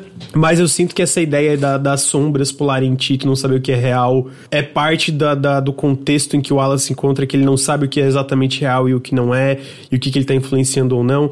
Então, tipo assim, eu tenho problemas com o combate. Mas eu acho que ele é, é que nem o André falou, ele, ele enriquece a experiência como um todo, mesmo com esses problemas, e é a mesma opinião que eu tenho. A exploração em si, até agora, eu sinto que pra mim tá muito legal. Tipo, a parte de level design, a parte de como ele usa tanto a parte do detetive como a parte do Alan, da- da- das palavras e das, da- das coisas. Por exemplo, Lucas, é o pedaço do. que, que to- a gente já jogou, né? Que é o primeiro pedaço que você joga com o Alan, que é o do metrô. Uhum. Você gostou de explorar esse? Você achou Gostei. legal? Gostou? Ok. Gostei. É porque eu achei, eu achei ele meio desconexo do, do, da história principal, porque você vai lá e você vai começar a descobrir sobre. Tipo, ele começa a escrever sobre o, o, o culto, né? E tudo mais, e, e eu não sei. Não, não me era a coisa mais interessante do mundo, assim, sabe? Eu, narrativamente o que estava acontecendo ali enquanto eu explorava, né? É, E aí, quando termina aquilo, volta a ficar interessante. É, eu sinto que é um desvio da história que precisa estar ali. Tipo, é o- o que eu senti explorando. Mas eu entendo o que tu quer dizer também. Porque eu definitivamente acho que, tipo assim, do que que aconteceu é meio que. Não, não, não, a palavra não é relevante, mas é.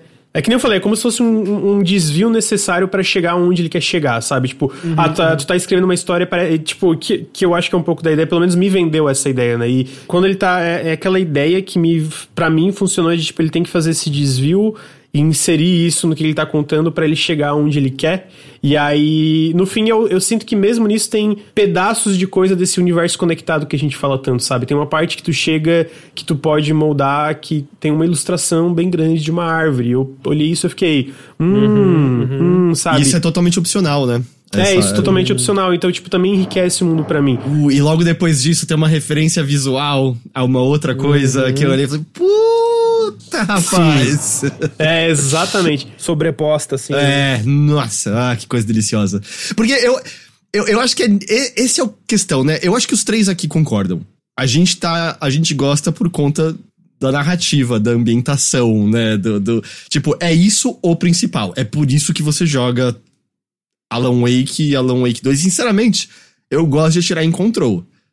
Mas se fosse só aquilo, eu não ia gostar daquele jogo. Não, assim, eu até acho que, né, por exemplo, o Darius Dan falou, na real, a impressão que tenho é que só Max Payne é mecânica sobre narrativa. É, os jogos principais da Remedy mais recentes sempre tiveram a sensação de mecânica não maturada que não sustenta um jogo sozinho. É, eu não sei, eu acho que. Eu realmente gosto muito da parte mecânica do, do Control. Realmente, se fosse só aquilo, talvez não duraria É. 30 horas, talvez, né? É óbvio. É, mas até aí, poucos jogos, né, é, durariam isso tudo. Mas sem dúvida, eu acho que o, o Alan Wake sempre foi mais narrativa, sem dúvida, né? É, sempre foi mais pra esse lado. E eu quero dizer que, assim, apesar, né, eu tenho essas críticas a, a- a- né, ao, ao jogo e ao, ao- a parte mais mecânica dele, Mas, nossa, assim, é, ele podia ser é, match tree, assim, sabe? Podia ser um, uma mecânica de, de, de jogo de gacha, que eu ainda, se ele tivesse essa narrativa, eu ainda tá, ia estar tá amando, assim, porque a parte narrativa dele é muito, muito incrível. Também é importante, né? Isso, o, a gente fez alusão a isso, e o Alan Wake original especialmente mais pro começo do jogo tem mais, apesar de que ainda tem depois, né? Você vai ter muitos desses momentos que é tem um hub pra, pra você pra explorar, explorar, e conversar. E, e, pelo que eu pude ver com a saga, você pode até pegar o carro e visitar outros hubs, né? Como o, o, o lago, né? O Cauldron Lake, né? E tal. E às vezes vão ter novos colecionáveis, podem ser as páginas, que, né, são colecionáveis maravilhosos. E puta merda, gente, quando você põe pra ler, você pode só ler o texto, mas você também pode botar o modo que é o Alan narrando as páginas e ficam passando cenas filmadas de uma coruja e umas. Sim, ah, é, muito, é muito bom aquilo. É, é muito, muito bom, bom, aquilo. É muito bom. Que é da, da salinha dele, né? No... Sim. E esses pedaços de explorar essa cidade, assim, por, eu realmente acho assim que é um jogo que não só, né, você quer andar e ouvir o que as pessoas estão falando, mas é questão de você parar e olhar. Porque você não só vai encontrar um milhão de né, referenciazinhas, tipo Thomas Zane, Old Gods of Asgard, não sei o que lá, mas eu acho que muito do que tá Quanto mais você começa a olhar, fica claro que coisas estranhas nunca deixaram de acontecer em Bright Falls. Sim. E eu sinto que tu volta até pro 1, né? Tem meio que essa vibe, né? Voltando pro Alan Wake 1. É que sabe um pequeno detalhe que eu gosto, tipo, desse? Se você começar a reparar, tem muito cartaz de animal perdido pela cidade. Muito, uhum. muito. Claramente uhum. os animais de todo mundo estão desaparecendo, sabe? uma, uma, um pequeno detalhe, assim, eu, eu vou não entrar muito é de as pessoas começam a lembrar do mundo de maneira diferente umas das outras. E elas começam a ter conversas Sim. que uma fica olhando para outra. Do que você tá falando? Como assim? E é um clima de estranheza porque você fica.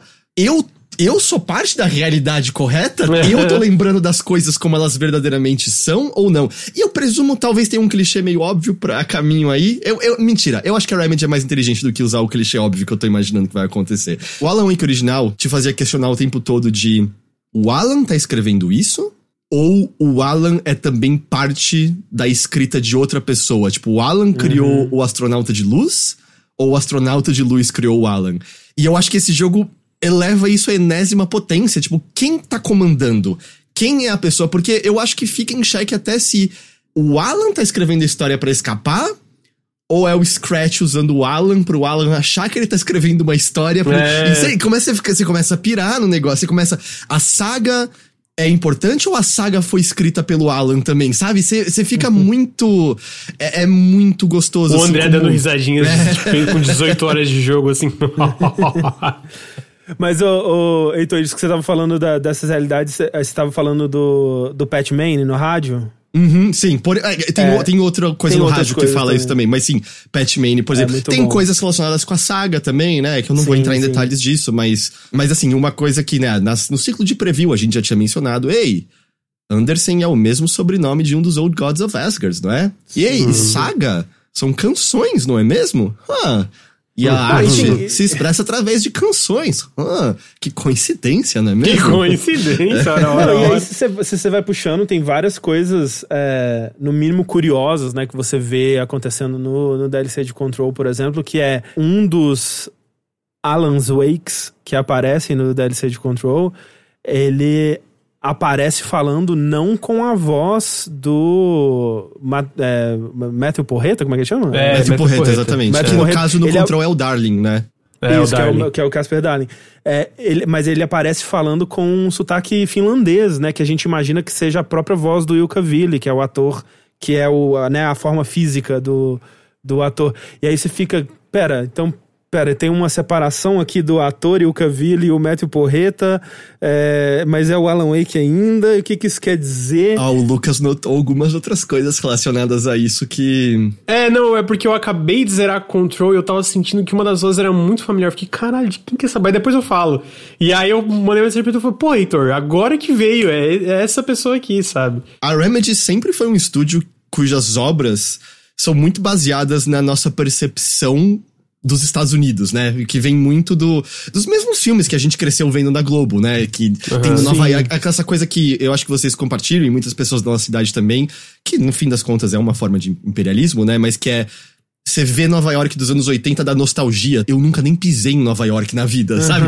E ainda assim foi Sim. tão presente. E a Remedy sempre lidou muito com isso, né? O motel de beira de estrada americano, né? Ah, O Bright Falls é a cidade interiorana, né? De, É, de Estados total. Unidos. Mas já tinha antes. Nesse aqui, mais do que nunca, eles estão abraçando muito serem finlandeses com a ideia de Total. imigrantes finlandeses. Exatamente. Estando... E tem, por exemplo, um, um negocinho que eu amei, tem um texto que você pega sobre uma cidade pertinho de... Watery é outra cidade, né? Perto de Bright Falls. Isso. Uma cidadezinha ali perto. É, é meio confuso porque eles falam do. Tem o prefeito, que ele parece que a, a, a- a parada de, de. Ele tá concorrendo, aparece em Watery também, mas. Eh, Parece que ele tá concorrendo pras duas cidades, eu não entendi muito bem. Mas Só eh, ser, tipo, supostamente um são. condado, sabe? Alguma É. coisa assim, mas... Tá, Mas aparentemente são duas cidades. Mas aí você pega esse texto lá e é um texto meio falando da história local, dizendo, ah, a gente tá aqui de longa data, o prime- e é um desses Rust Belt americanos, porque tinha uma fábrica que parou de funcionar, levou a cidade à, à pobreza, mas aí todo mundo perseverou é, como pescador, não sei o que lá. E aí tem um texto que eu achei muito legal, que ele tá falando dessa história, e eles falam, ah, e o que fez essas pessoas continuarem? E ele fala, perseverança, ou, como a gente fala no finlandês, sisu.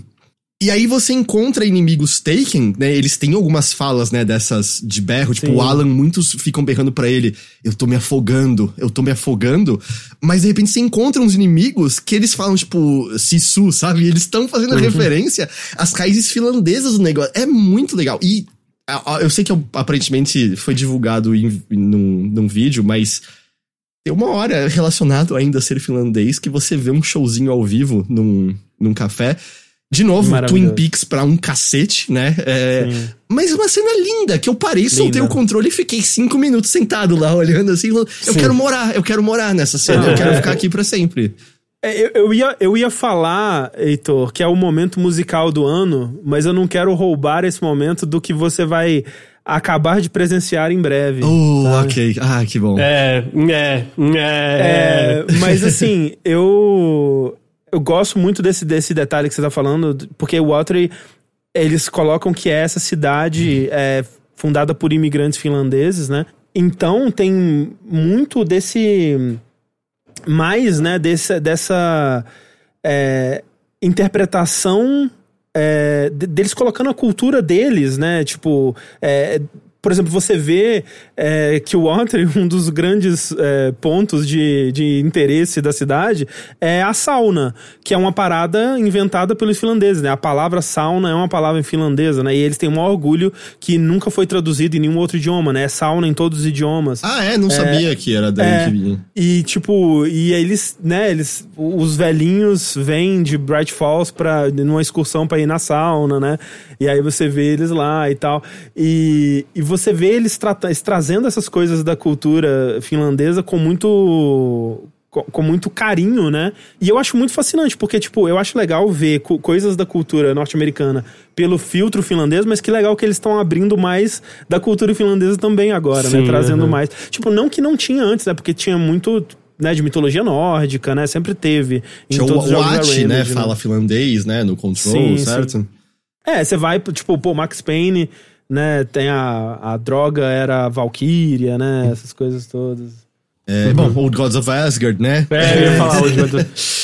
Ah, mas isso é muito legal, como tem esse elemento. E justamente, o Watery é um. Tem uma realidade muito diferente da que você tá vendo em Bright Falls, né? De imediato. E eu acabei de passar por lá. Uma fase maravilhosa, porque dois empreendedores da região, que são justamente dois né, descendentes de finlandeses que falam, eles têm muitos negócios locais e eles têm um parque, que é um dos lugares que você explora.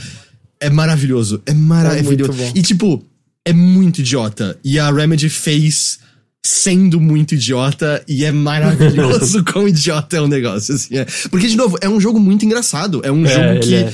quer fazer você dar risada, que não, não se importa de ser bobo de vez em quando mesmo, né? E que não, não estraga Não, é- nada. é- assim. É maravilhoso, porque, tipo, é, o- é o parque de diversões.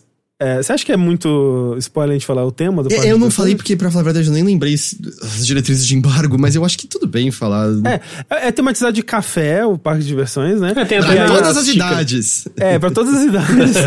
e aí eles têm, um, eles têm um mascote que é um alce. Ou tinham. E aí eles não falam, tipo, ah, a gente tinha um mascote que era um Alce. O que será que aconteceu com o Alce? Aí, tipo, né, você vai descobrir que o Alce morreu de overdose de café.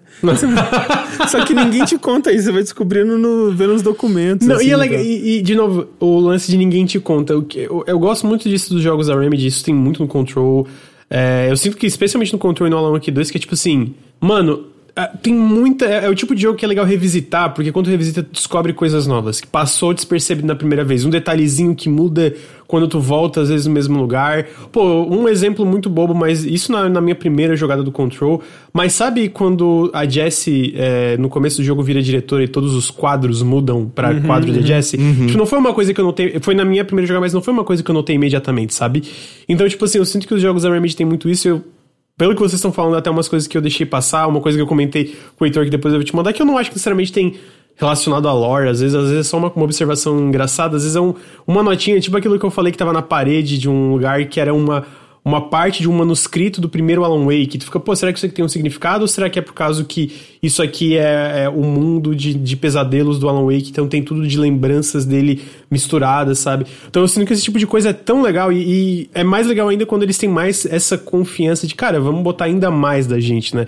Ainda mais a nossa cultura finlandesa, ainda mais do que, que a gente vê como interessante de metalinguagem, de como se faz narrativa nos videogames. Pô, isso tu, tu sente, tipo, saindo pelos poros do jogo, sabe? todos coisa, os lugares, né? É, coisa que tu pensa, tu olha assim, cara, nenhum estúdio faria isso. Nenhum. Pô, ah, essa E nenhum parte que estúdio eu... faz, né? É, nenhum Esse que é estúdio lance, faz, nenhum- exatamente. nem- E- não e- tem gente fazendo o jogo que nem a Remedy tá fazendo. Eu acho que o André mencionou isso mais cedo, né? Mas a, ainda é uma linguagem, obviamente, muito influenciada por seriados de TV, né? Essa estrutura e tal. Mas eu acho que é uma Remedy que tá muito madura em como faz isso, né? Porque eu até acho que esse capítulo que nós dois não fomos o maior fã do mundo do Alan, André. Eu até acho que ele tem uma outra coisa que ele sofre, pelo menos em relação ao que eu joguei até agora. É provavelmente o capítulo mais longo de todos que eu encontrei até agora. É, e eu não sei se isso É. também ajuda um pouco a ficar com essa cadência, assim, porque eu sinto que todos os outros duram o que tem que durar e ainda termina naquele gancho que é filho da puta, eu vou jogar um pouco mais agora, é isso. eu É, não os vou ganchos são conseguir. muito bom. Termina cada capítulo com uma escolha musical pra encerrar. E eu acho maravilhoso porque as músicas são todas excelentes. E ele- eu- eu acho que tem música que foi composta pro jogo, algumas licenciadas. Todas, foram compostas pro jogo? É, eles falaram que todas as Ah. músicas de final de capítulo são compostas pro jogo e tem a ver com a história que eles estão contando. É, não, exato. É, as letras é. falam diretamente É. do que tá rolando. E elas brincam de. Cara. Tem uma que. Tem uma que fala sobre loop, que eu amo a maneira como ela é utilizada no negócio. Que você fica, pera. Ah, malandrinhos, já saquei, tá ligado? Já saquei. É, É. muito bom. As músicas são muito, muito boas. Eu não sei porquê, tipo, cria esse ânimo, assim, de que você se sente meio. É isso aí, bora, eu, fo- eu sou parte disso aqui, a gente tá avançando, a gente tá resolvendo. Eu tô É entendendo, até né? difícil, é até difícil de alternar, né? Porque, tipo, você, en- entre os personagens, porque, sei lá, idealmente, talvez você faria uma missão da, da saga ou uma missão do Alan, né? Mas aí termina com aquele gancho, tipo, não, pera, calma aí, eu vou. Eu preciso saber o que acontece em seguida, É. né? E aí você vai continuando. É, só dizendo uma coisa do que o Lucas estava falando, né? Eu não vi essa, esse manuscrito que, que você falou, né? No mundo lá do, do, do Alan. e tal. Aham. É, mas, tipo, a- as paredes, né? Muitas paredes são grafitadas, assim, e, e os grafites são todos referências, né? Então são, São, todos, tipo, são. nomes de manuscritos. É tipo, ah, salvar a Alice, né? Tipo, é várias coisinhas, assim. AWE. Tudo, é, tudo é referência. É a AWE. É, é tudo, tudo é uma referenciazinha. E assim, aproveitando pra dizer que, pô, o jogo é muito bonito, né? É. E- esse Nossa. lugar aí, essa Nova York do, do Alan, é um dos ambientes mais. É talvez o ambiente de videogame mais impressionante que eu já vi, assim. É muito, muito impressionante. É, eu até comentei isso no Twitter, mano. que, Tipo assim, é, brincando, porque todo mundo fala pra ah, Unreal Engine pra mudar pra Unreal pra. O pessoal comenta, né? Muda pra Unreal pra solucionar todos os problemas do desenvolvimento do jogo. E eu falei, pô, o que, que a Remedy tá fazendo com a Northlight? Que obviamente é questão de tecnologia e tal, mas eles criam uma a identidade visual deles da, da pipeline que eles fizeram dentro da Northlight, etc. Eles têm uma identidade visual muito boa. E, porra, o Alan Wake 2, o que. Cara, é. Tipo assim, eu tava comentando com o Ricardo que talvez eu esteja no período de lua de mel ainda, né? Que eu tô jogando, então eu tô enamorado com tudo que tá na minha frente. E eu falei, pô, eu acho que assim, nesse momento, se alguém perguntasse qual é o jogo mais bonito que tu já jogou, eu ia falar Alan Wake 2. Porque é surreal e esse ambiente de, de, de- de- desse lugar da, do, do Alan é absurdo. É caralho! Na primeira vez que eu cheguei nele, eu fiquei, porra, é muito lindo, cara. E, e não é só a parte técnica, né? É a direção Sim, de arte. é a direção tipo, de é- arte, total, 100%. É um jogo muito coeso, né? Eu sinto. Eles, Uhum. eles... E assim, por exemplo, ah, quem amou aqueles, aquelas luzes vermelhonas de control. Ei, tenho excelentes notícias pra É você. muito foda. É, Não, sim. E eu amo como que eles saltam entre os gráficos em tempo real e as filmagens e como elas são consistentes, né? Tipo, como que você às vezes salta entre um e outro e você. eu- pelo menos, eu levo alguns segundos. Pera, ah, não, aqui, aqui agora é, é- é filmagem, né? Ah, pô, agora é, agora é, é gráfico tempo real.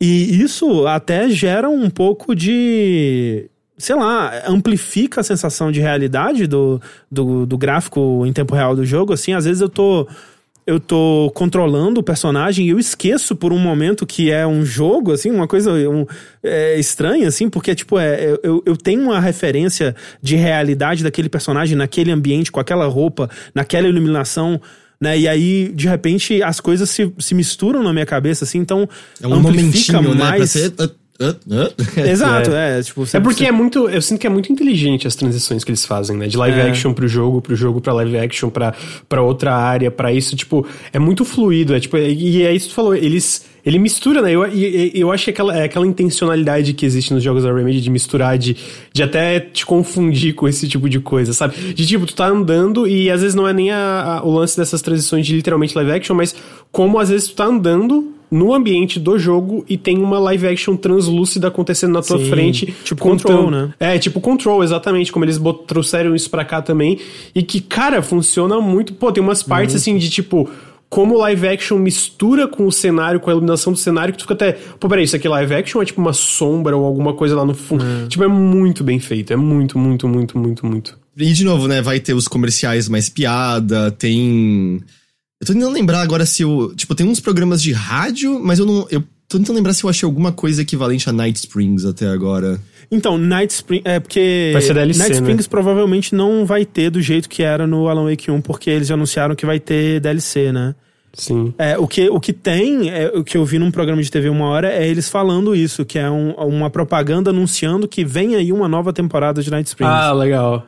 Que é meio que falando do DLC. A gente tava falando disso e saíram detalhes de como vão ser os dois DLCs. Depois eu posso comentar. Tipo, não é spoiler, eu acho. É só estruturalmente como vai ser. Eu achei muito legal. Que serão gratuitos, não é isso? Não, não, não. É, Não? Não, o, o- vão ter dois. Vai ter DLC gratuito que vai adicionar New Game Plus, que vai ter Ah, novos, ok. novos aspectos narrativos e mais coisa.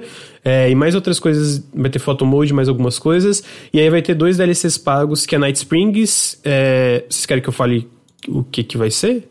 Ah, se eles anunciaram, acho que tá ok, né? É, um burburinho, tipo, o que, que vai ser mecanicamente? É basicamente a história de Night Springs que você vai jogar com vários personagens do mundo de Alan Wake. E vai experienciar diversos episódios individuais, tipo, contidos individualmente. A história é individual, né? Ah, que são inexplicáveis. E o segundo, que eu também estou muito ans- ansioso, é chamado Lake House. E fala, Lake House é uma em um lugar misterioso que se passa, que se que está na, na, na, na- em Cauldron Lake, né?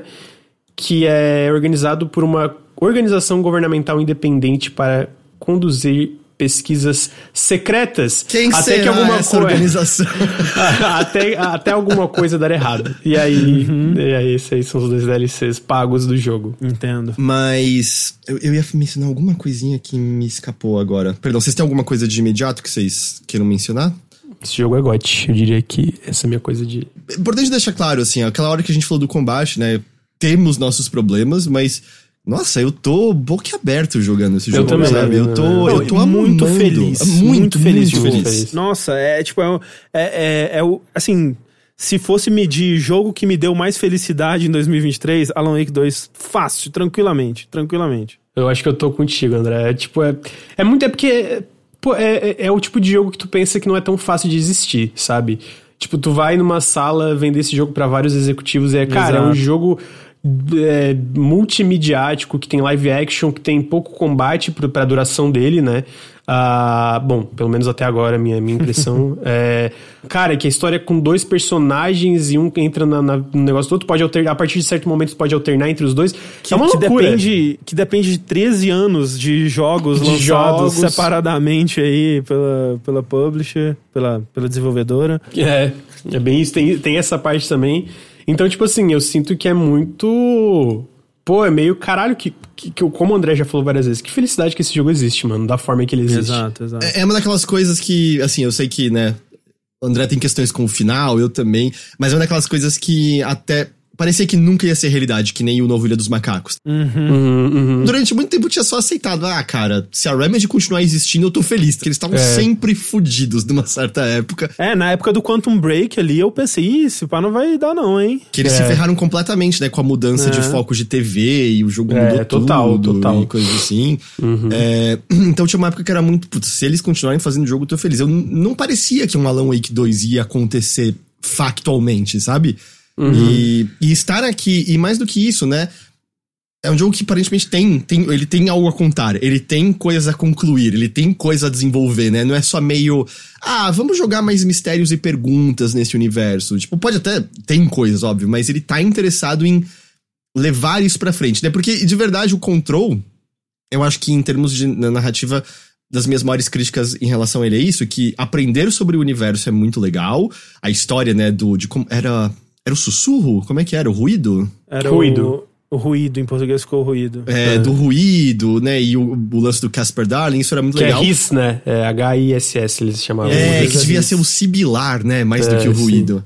E, mas eu- é um lance que é tipo, ah, com todo o lance do irmão, da Jessie, mesmo dela Ficou mal mesmo. resolvido, né? É, parece que não, nada acaba, né? Parece que mal começou, às vezes, algumas dessas coisas. E o Alan Wake 2, não, assim, ele me parece muito interessado em. Não, vamos seguir em frente. A gente já deixou os mistérios, vamos deixar mais, mas tá na hora da gente começar, né? A jogar luz, né? É? É, Em alguns é, deles, né? Pô, pô, tomara, Heitor. Tipo, eu sinto essa mesma vibe que você, porque realmente, eu lembro até quando saiu o AWE, né, o DLC do Control, que a gente tava esperando algumas respostas e tal, e foi aquela coisa tipo... Ok, foi legal, mas a mais abriu outras questões do que deu respostas, Mais um né? teaser, né? É, Jogue foi mais um teaser. 2 do que. E no Alan Wake 2, não. No Alan Wake 2, tipo, eu pensei, ah, mas eles vão demorar até ter alguma coisa de fato com o Alan Wake mesmo. Nossa, mas vai ser uma enrolação até. E não, tipo, porra, já tá acontecendo as coisas, meu Deus, nossa, já tá vindo. Eu espero mesmo, porque realmente ainda falta um bocado, imagino, pra eu chegar no final do jogo. Se bugar, falta mais um bucadão aí. Pois Não é. vai bugar, não vai bugar o torço, eu tô, tô indo. É, vamos filme. na torcida aí. É, eu espero que ele que se encerre bem, né? Porque isso, pra um jogo narrativo, é, acaba sendo muito importante, né? Tipo, que ele conduza isso de uma forma satisfatória até o final. Mas, pô, até agora é, tá impecável, assim. Eu tô muito, muito feliz, tô muito impressionado é, da, pela ousadia aí, pela. pela e o, o nível, né, que a, que a Remedy tá, como você falou, eles são muito maduros, assim, tipo. Você pega, eu joguei recente, né, o Alan Wake original e até o, né, o American Nightmare e tal. O nível de escrita, o nível de, de narrativa, né, o quanto que eles cresceram, né, nesses 13 anos e o quanto que, né, a, a mídia de jogos narrativos cresceu nesses últimos 13 anos também, né, e Sim. é, se você põe um jogo do lado do outro, né? Ele, ele, é- ele, ele ainda é tão. Ele ainda é, ele é um jogo moderno, né? Ele não deve nada a jogos narrativos de hoje em dia. Mais do que isso, né? Ele dá uma aula, né? Hum, Aqui várias, em é, 2023 muita coisa. a, a vários. Então, pô, tô muito, muito feliz mesmo. Aliás, né, é também algo que eu só queria mencionar, porque eu vi pouco, eu não sei o quão mais vai aparecer e também, né, as pessoas quero que elas vejam por conta própria. Mas na parte do Alan, você. Não muito diferente de, né, como. Acho que como no American Nightmare, dava pra, você via, apesar dele estar nesse outro lugar, ele tem vislumbres do, do nosso mundo, às vezes, né? Uhum. E você já passou por isso também, Lucas? É, e a gente já tinha pistas disso, né? Mas vale lembrar que no o Alan Wake original, o Alan tá indo pra Bright Falls pra ver se ele fica inspirado, né? Ele tá com um bloqueio Uhum. criativo, ele não tá conseguindo mais escrever, né? Pra quem não tá ligado, ele é um autor meio a lá Stephen King, né? Ele é um Uhum, autor de sim. terror muito famoso. E o que eu achei interessante é que a gente talvez comece a aprender algumas coisas sobre o Alan pessoa, pré o primeiro Alan Wake, então não é do tipo, você não está falando do Sr. Scratch, não, não. Tô falando do Alan Wake mesmo. E que talvez a gente não conheça o Alan tão bem quanto a gente achou que a gente conhecia. Hum. Que talvez existam falhas de caráter é, e, e certas. Eu não quero chamar de imperfeições, porque imperfeições todo mundo tem, mas aspectos da personalidade dele que talvez não sejam os mais positivos do mundo. Uhum. E eu acho que a gente não tinha sido exposto a isso antes. E É, eu tô. Então, eu... Ah, não, pode. Ah, não, e eu tô muito curioso se, se isso vai aparecer mais, porque eu acho que o, o personagem parece mais interessante, sabe? Por conta disso. É, é engraçado, porque eu vi o Sam Lake dando uma entrevista falando sobre isso, né? Que ah, a gente vai deixar o, o Alan Wake no 2 um personagem mais complicado, alguma coisa assim. E, mas eu, eu lembro que no, no 1, né, já tinha todo o lance dele ser es- escroto com os paparazzis, né? Dele ter um aspecto Agressividade, violento, né? violento. Agressividade com a, com a Alice e tal. É, mas sem dúvida, se eles quiserem explorar isso mais e de um jeito mais maduro, até, eu, eu, pô, dou as boas-vindas. O chat tá até falando, não, não, ele era babaca no primeiro jogo e tudo mais. Perdão que eu, eu não tenho as memórias tão frescas, mas é que na minha cabeça, até mesmo a presença da Alice concretamente é breve no primeiro jogo, né? Não demora muito muito, breve, é. pra ela para ela desaparecer e, e Depois só em flashback. é. É, eu não quero entrar em detalhes, mas vamos dizer que a gente pode, às vezes, ter um pouco mais da perspectiva dela. Às vezes. Uhum, e, uhum. e, de fato, assim, tem coisas que. Uau, ok, ok. Eu, eu, eu gostei disso, sabe? Porque. Gostei muito, sim. eh, Existe um certo momento que o Alan, como personagem pré tudo aquilo, não aparece mais tanto, né? É muito mais o Alan, o escritor preso na escuridão Sim, e lutando sim. contra tudo. E, E, e, de novo, acho que isso que você tá é, referenciando aí é, é algo que é uma bola que foi levantada no American Nightmare, né? Que isso poderia acontecer, que é, né, esse, esse, sei lá, elemento de mídia aí poderia acontecer, foi introduzido no American Nightmare, que acabou sendo um jogo muito importante. É, pois é, por incrível que pareça, né? Porque na época não pareceu que ia ser. Porque no no American Nightmare você tem vezes que você tá vendo televisão e você vê o Mr. Scratch te provocando no mundo real, né? Fazendo umas dancinhas pra você Sim, e coisas sim. assim. Uhum. É, é que na época eu lembro que foi até um que é um jogo só de ação, né? E É. nunca foi por isso que a gente tava jogando exclusivamente Alan Wake. E também na época era muito. Puta, vai ter continuação isso aqui? Era até difícil entender É. qual era a consequência daquilo, sabe? Eu lembro que na época até me pareceu meio. Puxa, eu esperava respostas do Alan Wake mesmo depois do DLCs e parece que eu só tive um novo elemento que, pff, sei lá o que, que isso aqui Sim, quer dizer, e, sabe? e parece até meio é, paralelo, né? Não parece que complementa muito. Mas um dos elementos que existem no American Nightmare é que na missão final, o que você tá tentando fazer é tocar num drive-in um documentário que a Alice fez sobre a história dela com o Alan Wake. E aí você tem que enfrentar o Mr. Scratch pra resolver isso e tal. E aí no final você consegue tocar esse, esse filme. E aí até que no final é uma cena que aparece em live action do Alan e a Alice se beijando num penhasco. Uma cena esquisita que não tem muito lugar em, no, no lore, de lugar nenhum. Aliás, eu, eu, eu, eu imagino que esse nome tá lá desde o primeiro jogo e eu não tinha me tocado que eles tinham dado o nome das montanhas de Mirror. É Mirror Peaks que eles deram? Mirror Peak, é. Uau, né? eu não lembrava que era tipo esse o nome. Se eles não querem esconder também, né? O que inspira Não, eles não, diretamente. é. Deixa eu perguntar uma coisa pra vocês. A gente falou um pouquinho. O que, que vocês acharam do Palácio Mental? Porque é muito legal como, né? Eu, eu acho que o Palácio Mental até.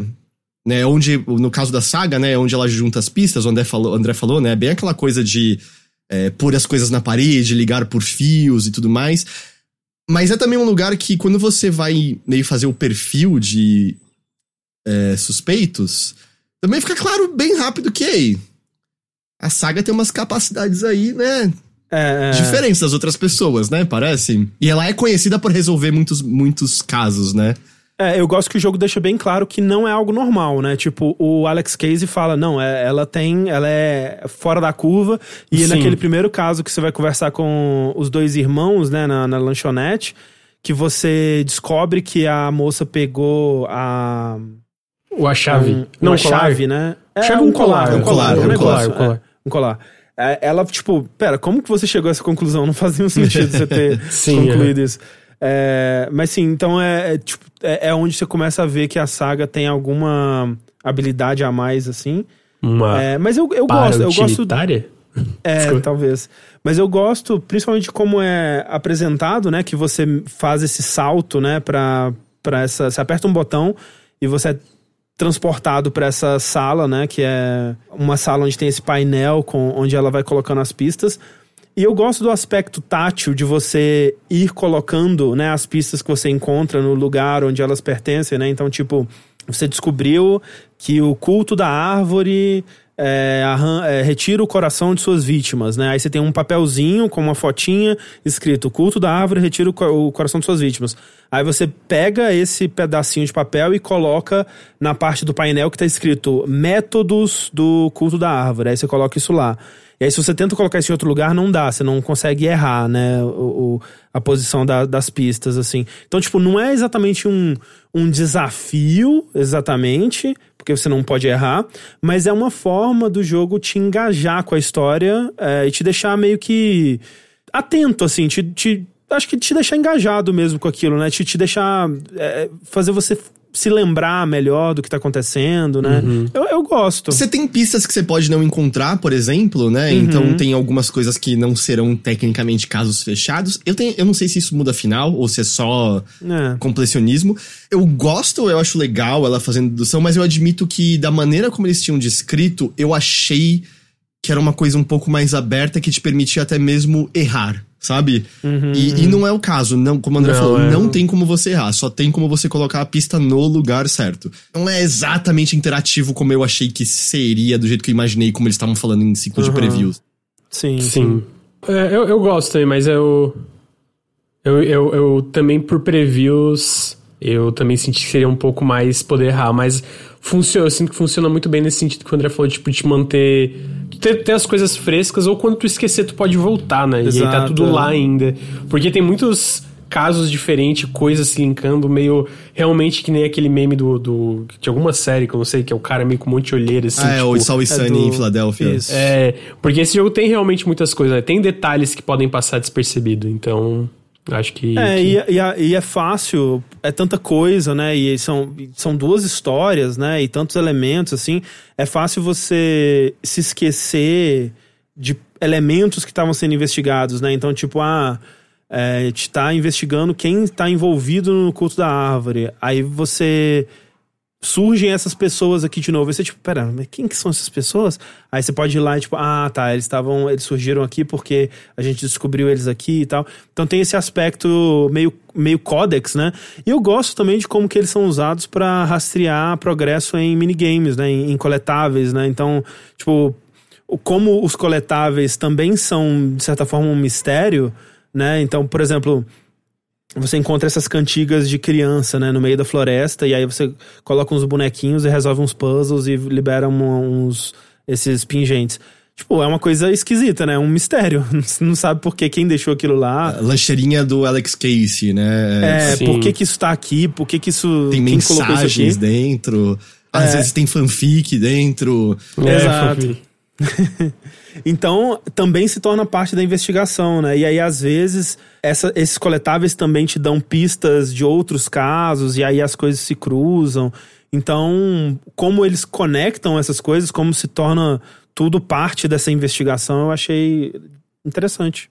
É, não, é, é uma mecânica gostosa. É gostoso preencher e ver as linhas se espalhando. É, aquilo, eu só achei que seria uma outra coisa quando eu comecei a Sim, jogar, sabe? é, é, pelos- é, pe- pelo que eu tinha visto antes, eu também é, esperava um pouco mais de poder errar. Mas ao mesmo tempo é o tipo de coisa que, beleza, é diferente, mas não tá me incomodando jogando, assim. Não, de É, maneira eu acho que nenhuma. eu, eu, eu me beneficiei de não ter acompanhado tanto do, Justo, do é. ciclo de marketing aí, nesse caso. É, vocês estão. Tá todo mundo em console, né? Aqui vocês estão jogando primariamente o quê? O modo 60 quadros ou o modo de maior resolução e 30? Eu tô jogando 30, porque tá Tô tão jogando lindo 30 que também. eu não... É, Mas eu joguei uma horinha do modo de resolução, é, de performance pra ver como que tava rodando. Ah, ainda continua muito bonito, pra deixar claro, mas um- tu sente, tem uma mudança é, perceptível nos visuais. Ah, mas assim, tanto no 30 como no 60, performance bem sólida. Eu não sou Digital Founder, tá? não, não, não- nada, tipo, nenhuma análise super precisa aqui, mas eu achei... Teve só um caso que eu, no modo de qualidade eu tive uma queda de performance per- perceptível que foi Naquela luta que a gente comentou mais cedo que ninguém. A floresta com as luzes um pouco mais intensas, né? E coisas assim. É, então, na floresta, no geral, eu não sei, não na eu não sei se floresta, porque. nesse pedaço dessa luta, que tem aquela luz mais estourada. Ah, é, né, nesse pedaço. É, é porque eu ia comentar que eu, eu, eu joguei só depois do patch, né? Que eu imagino que talvez tenha alguma coisa de performance também. Porque daí teve nessa parte que deu. te- Teve um momento dessa parte que deu queda. Que foi uma queda bem tipo, perceptível e depois estabilizou de novo. E aí, fora isso, de verdade, não senti nada que me tenha me incomodado de queda no modo de 30 e no modo de 60, pela uma horinha que eu testei, também tava bem estável. É, como é um jogo que não é tão de ação, assim, não requer tanto reflexo, eu tô jogando no modo de 30 e tô achando bem tranquilo. É, dito isso, eu vi mais cedo o vídeo do Digital Foundry analisando a versão do PS5, né, analisando os dois modos, e tá mais parecido do que eu achei que estaria, pelo menos vendo no vídeo do YouTube, né, talvez é? vendo pessoalmente seja mais é, gritante a diferença. Vou dar um- uma, uma testada pra ver é, se resolve. Agora, em questão de performance, não sei se vocês estão é, passando por isso também, mas consistentemente no combate, quando eu vou esquivar, às vezes dá uma Congela. agarradinha. É. É, dá uma congeladinha. É, no combate, quando eu- na esquiva primariamente. Ele, É. ele Eu não faz isso. Quando o inimigo tá Ainda vindo pra depo- você assim. é, depois do a- patch ainda? Depois do patch ainda. Eu Hoje mesmo que eu não, testemunhei isso. Eu não percebi, mas eu vou ficar de olho. Eu tô jogando no Series X, vocês no, no PS5, talvez às vezes seja uma, dif- uma diferença específica das versões, mas eu, eu, vou, olhar, eu vou jogar hoje pra ver se eu noto isso. É, porque eu realmente assim de cabeça não lembro. Mas, mas é, eu também tô jogando em resolução. Eu virei a pessoa que eu achei que não ia virar, porque eu falava, não, taxa de quadro sempre. Aí agora eu só quero resolução e os efeitos mais bonitos possíveis. Não, não tive nenhum problema assim de performance que, que seja notável ao ponto de ter me incomodado, sabe? Ao ponto de ter sido um problema. Nada, nada. Eu acho que a única coisa gráfica mais esquisita, e eu não sei se vai ter uma correção, que é quando luz tá batendo em coisas reflexivas, como muitos pequenos copos e tal, ele só deforma tudo, fica só um monte de pontinho brilhante que, sem resolução nenhuma. E os espelhos. Eu não entendi até agora se vai ter alguma coisa da história explicando É, porque não. os espelhos estão assim. Mas os espelhos é quase eu preferia que, tipo, cara, põe uma coisa, sei lá. Rachado, né? É, Um- sei lá, porque. Eu não Porque sei. é só um metálico meio fo- fosco, assim, né? Uma coisa meio aço escovado. E assim. quanto mais reto você olha, menos reflexivo ele fica, não sei. É né? estranho, é. Tipo, isso é uma coisa que me incomoda dessa engine, né, da Northlight, apesar de ser uma engine muito impressionante no geral. Ela tem uma coisa estranha sobre a atualização da imagem, eu não sei, ela tem um, um, um fantasma na imagem, né? Ah, sim, é, tenho É, bastante. que, tipo, incomoda principalmente quando, sei lá, você tá lendo e-mail no monitor, assim, da. da que às vezes, né, você, encontra um computador E-mails e-mail. muito bons no computador, na polícia. Conversas Exatamente. muito boas. Maravilhosas, as melhores. E aí você vai rolar o texto, né? E aí ele tá atualizando é, pixels pretos em fundo branco, assim. Aí fica um fantasma do pixel anterior, assim, por um tempo. Às vezes, quando tem uma TV, também acontece isso. Tipo, é um, efeito estranho, né? Da, da- que, é- que é uma coisa que vinha do control. Então eu imagino que Sim. seja coisa da engine Pode mesmo. ser. É um efeito que eu sinto que quando eu ligo minha placa de captura 1080 na televisão 4K, a imagem da TV 4K começa a fazer isso, que parece que eu vejo as coisas meio levemente se desfazendo com É. outras coisas surgindo atrás, assim. Exato. É, tem exato. isso às vezes, sim. Ah, mas, de novo, pontual, o jogo é ridiculamente bonito e. Muito, muito. E, cara, é, eu não sei, assim, eu tô, eu tô. O André usou a palavra antes, eu repito. Eu tô muito feliz, assim, cada nova coisinha que o jogo me dá, ele, tipo, ele me dá uma migalhinha de, de entender um pouquinho mais desse universo, dos personagens, e eu tô aplaudindo feliz, tipo, beleza, isso é muito mais do que eu achei que eu receberia, eu tô tão feliz, sabe? Não, Heitor, sério. Heitor, você vai conseguir jogar depois dessa gravação? Só à noite, porque eu tenho, eu tenho que editar dois podcasts. Nossa, eu vou ainda. sair daqui direto aqui, tipo, jogar até de Porque, madrugada. porque e- sério, Heitor, você está no precipício de um momento que vai te deixar tão feliz, Heitor. Ah, tão feliz. Ai, caralho. Você não faz ideia. Só, só pra re- reiterar, porque alguém perguntou se tem muito jumpscare. Tem. Muito jumpscare. Tem, tem Sim. Só pra, inclusive, acabou de passar um no vídeo aqui que o Heitor tá passando no, na live. Tem alguma outra coisa assim de cabeça que vocês queiram comentar? Que às vezes a gente tenha passado por cima, ou às vezes um detalhe que vocês querem ressaltar que vocês gostaram? e- Acho que não. é Seis horinhas de jogo, seis, cinco horinhas, essa é a minha impressão. É, é muito importante ressaltar isso, assim, por mais até que o André já tenha visto uma parte do jogo, nenhum terminou, então, né, muitas coisas. Porque, por exemplo, eu não acho que vai ser o caso, Mas se o final for uma merda completa, eu consigo imaginar isso azedando um pouquinho a experiência Ah, prévia. sim. Justamente pelo fato de que é um jogo, o alicerce principal é a narrativa, né? Sem dúvida alguma. É, é aquilo, a gente tem questões com o combate, mas eu não acho que as mecânicas sejam ruins, mas eu não acho que, ah, eu vou comprar esse jogo por conta do combate. Não, Sim, não, sim, não, não é isso. Você vai estar cometendo um erro se você fizer isso. E frisar mais uma vez que não é que não dê pra você jogar esse jogo num vácuo, mas é um jogo feito pra quem tá em dia com o universo Alan Wake contra o universo compartilhado da Remedy, não sei como é que chama. É, né? Tipo, é, o ideal pra você jogar Alan Wake 2 é você ter jogado pelo menos Alan Wake 1 e Control, né? Sim, é o ideal mesmo. Mas fica ainda melhor se tu jogou Quantum Break e Alan Wake as American Quantum American Break, Max Payne. Max Payne, é definitivamente, é um branco, mas- Vai ficar melhor É, se você jogou Max não Payne, porque Max Payne é muito legal, você deveria jogar mesmo. É, definitivamente, é. Óbvio, né? Todos nós vamos ter mais coisas a falar quanto mais a gente avança. Eu também. é, vai ser muito legal quando né, as pessoas puderem jogar e mais abertamente for possível falar, né? De, de elementos narrativos do, do jogo e tal. Mas. É, tô muito feliz com esse jogo. Tô muito, muito feliz. Cara, e quando amigo. acaba o episódio e aí vinha música foda, é tão legal, cara. Eu, tô, eu, não, eu, não, eu, não tô, não, eu não tô feliz só pelo Alan Wake 2, que tá incrível, mas por saber que tem mais dois DLCs confirmados. Foda-se, eu quero mais. Nem zerei, não tô perto de zerar mais, quero mais. Tô feliz que a gente já tem Control 2 confirmado também. Tipo assim, Pô, sabe? pô, imagina o que, que vai ser Control 2, É, velho, mano, então, tipo assim, cara, cara eu, tô, eu tô, tô feliz. Mano, pode mandar até aquela nova IP que a Remedy tá fazendo com, com a Tencent Multiplayer. Eu pego também, mano. Remedy, eu- me alimente, estou, estou. Eu tinha entendido que era um multiplayer no universo de Control. Não, Tem é isso aí também. Tem isso aí também. Ah, tem ok. um PVE co-op sendo feito no universo de Control, que eu também quero. Tô dentro, não quero nem saber. É, bom, se der, for dar dinheiro pra eles, eu tô, tô apoiando. Ah, É. porra, mas imagina, tipo, expedições indo resolver as coisas, que nem a gente testemunhava de vez em quando encontrou. Cara, tá parecendo caneca de café infinita ali. Alguém tem que fazer alguma coisa. É. Pô, deve ser. Pô, dá tem pra potencial, ser muito divertido. tem é. potencial, exatamente. Então, tipo assim, quero tudo, manda tudo, Remedy, estou, estou, quero, só quero. Pô, tô muito feliz que a Remedy tá num, num momento que eu sinto que estão... Estão num momento muito bom pra eles, né? Eles têm o Alan Wake 2, o Control 2, o Control PVE, que eles estão fazendo co-op. Tem esse jogo com a Tencent e, obviamente, agora mais DLCs do Alan Wake 2. Eu acho que a minha maior curiosidade é porque, dado o nível de ânimo, e a gente já viu, né, que a- as críticas saíram extremamente positivas hoje também. Me surpreendeu, viu? Vou te dizer. Eu achei que talvez essa parte mecânica que a gente tava comentando fosse pesar mais, mas feliz que. Porque no fim, no fim das contas é isso, né? O todo importa mais, né? Eu sinto. E eu tenho a curiosidade, é, eu acho que quem gosta, está interessado na narrativa e tudo mais, eu acho que vai se deliciar. Vocês vão gostar. A minha dúvida é justamente é pessoas que estão entrando no ânimo e vão comprar, tipo, ah, o que, que é esse jogo e como elas vão se sentir Sim, sem o contexto, né? Porque. Eu não sei, eu tô curioso como essas pessoas vão reagir. Se de repente só vai ser, nossa, é muito misterioso, né? Esse jogo e eu quero jogar os outros. Eu quero muito ver react de pessoa que, tipo, nunca joguei nada. Estou começando Alan Wake 2. Nossa, vai ter a umas horas que vai ser muito foda. Cara, what- que merda que tá acontecendo aqui?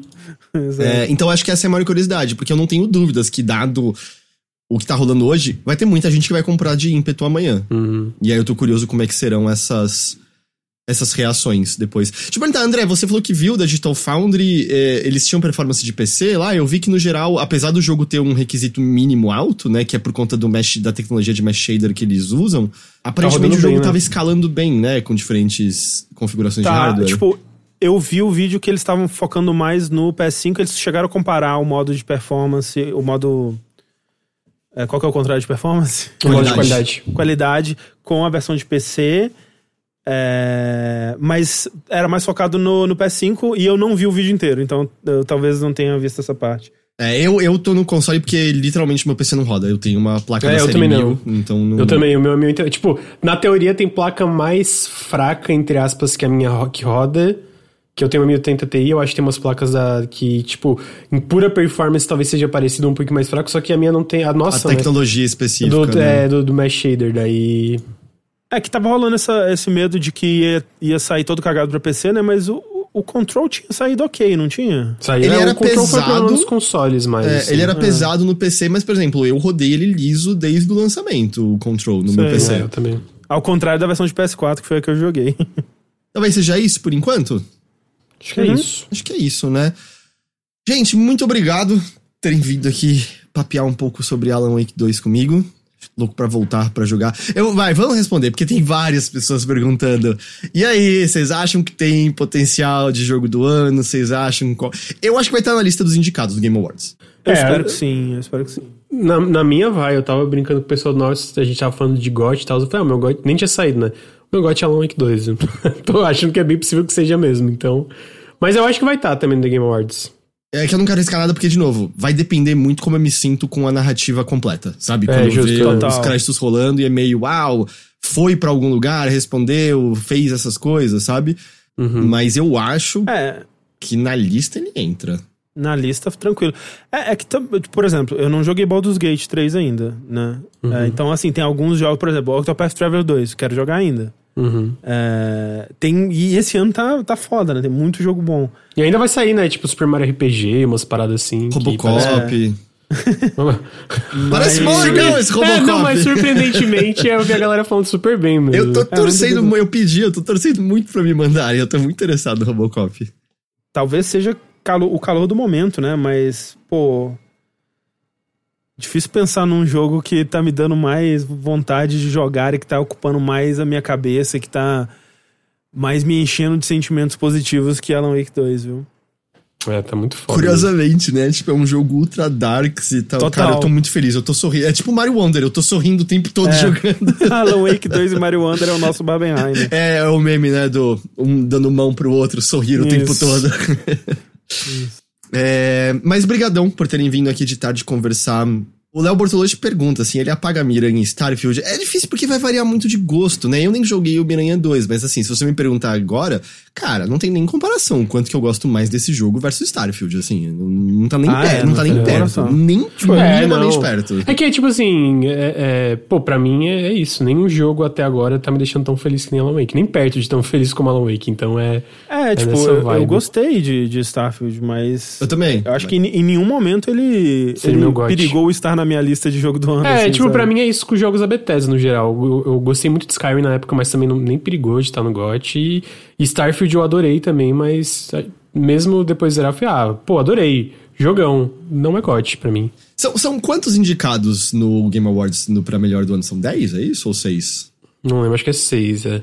Acho que é menos de 10, mas acho que varia também. Acho que já É. teve anos que foi mais. Se for 6, eu vou, eu vou adivinhar aqui quais serão os 6 indicados pra Hum, concorrer. vamos lá. Mario Wonder, Uhum, Zelda TikTok, certo. Baldur's Gate 3, Certo. é, Alan Wake 2, Hum, ah, ok. Miranha 2 e Starfield, porque eles são grandes. Pô, desses aí eu acho que o mais questionável é o Alan Wake, tá? Pensando no. no né, na, na visão geral aí. Porque, ó, tem Final Fantasy XVI também, hein? Eu acho que o Final Fantasy XVI não vai estar. Não. Eu, eu, Resident Evil Cês- 4 Remake. é remake, no geral, é visto como algo menor. É. Diablo 4 eu acho que não entra porque tá todo mundo decepcionado com o pós-jogo. É, o, a Season 2 a galera tá falando bem de novo, mas definitivamente não acho que Diablo entre. É Street difícil. 6 é muito bom, mas eu acho que nin- nenhuma redação, tipo, ninguém numa redação vai convencer, sabe? A... É, acho que Armored Core 6 também não. É. Acho que ele ficou lá também. Hi-Fi Rush. Ah, eu amaria que entrasse, mas eu acho que. É, eu também acho difícil. É, eu admito que Final Fantasy XVI, eu, eu tô falando de uma perspectiva muito própria de alguém que, a essa altura, está confiantemente dizendo é a maior decepção do ano pra mim. Final Fantasy 16? Final Planeta Fantasy- Verde. eu, eu dropei, cara, eu não quero nem terminar, Caralho. mas eu. Eu, eu, eu pretendo. Não, eu pretendo terminar, mas foi uma puta decepção também. Nossa, gente, eu achei que vocês tinham amado, que loucura. Eu não joguei ainda, né? Então. Mas é. Enfim, esse foi o meu palpite, é isso aí. Esse é o meu mini bolo. Enfim. Mas, né? Bolões podem ficar pra outra hora, não é mesmo? É verdade. Sim, é verdade. Hum, olha só. Ah, Dead Space não entra, The Brutal. eh, Ninguém nem lembra que esse jogo saiu esse ano. Não, não tô Não, falando da pô, qualidade. Forspoken, gente. Forspoken é de 2023. Não estou falando da qualidade de Dead Redfall, Space. Redfall, Redfall. Não, não estou falando da qualidade de Dead Space, eu só acho que ele foi 100% esquecido na fila do pão. Sim, aham. É, muito jogo, né? sem dúvida. Num ano como esse é foda. Tipo, tá? Tem, eu- por exemplo, Hi-Fi Rush eu acho que merece entrar na frente de Starfield, na frente de. sei lá, de. pegando aqui os algum, Starfield e vários outros jogos grandes. Resident Evil 4 Remake, eu acho. Porque Hi-Fi Rush é uma nova IP também, né? Então, mais na frente de Resident Evil 4 Remake, na frente de Starfield. Mas eu não acho que vai entrar, porque é um jogo menor e eu, eu sinto que vários jogos vão estar nessa situação em um ano como 2023, assim. Pô, Hogwarts Legacy, hein? Algumas redações até podem colocar, a maioria não vai. Eu não acho que vai. Se Deus te acontecer, eu vou ouça, ficar Deus muito te ouça. decepcionado, mas eu acho que não, não. Ou sabe, sabe, putz, Fala, fala.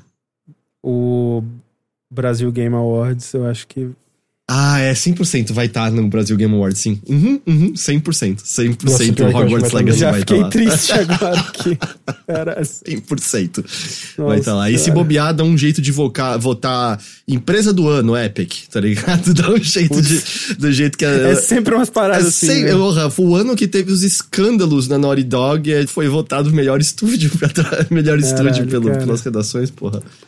É, que Melhor gamer zangado aí. É, botar o jogo mais woke do ano, né? Pra, pra essa galera. Spider-Man. Alan Wake 2, então, disponível a partir do dia 27 de Posso dar um outubro. recado, Heitor? Desculpa. Todos que você quiser. É, só queria convidar aí o público do Overloader e do Nautilus, que a gente lançou recentemente um podcast de Alan Wake. É, onde a verdade. gente é, fala do Alan Wake, né, do, do Alan Wake 1, do no American Nightmare, a gente fala do, do envolvimento de, é, de Alan Wake no Control também, né? É, então, assim, talvez, se você prestar muita atenção, talvez ouvindo esse podcast você talvez consiga estar mais ou menos preparado para Alan Wake 2. Ainda recomendo mais jogar os jogos, né? Né, mas... Mas é, se não der. Segunda é, melhor coisa, da- em vez de jogar os jogos, é ouvir o Dash. que E ouvi você o Dash tá- de Control, né? Participantes É maravilhosos. é, também.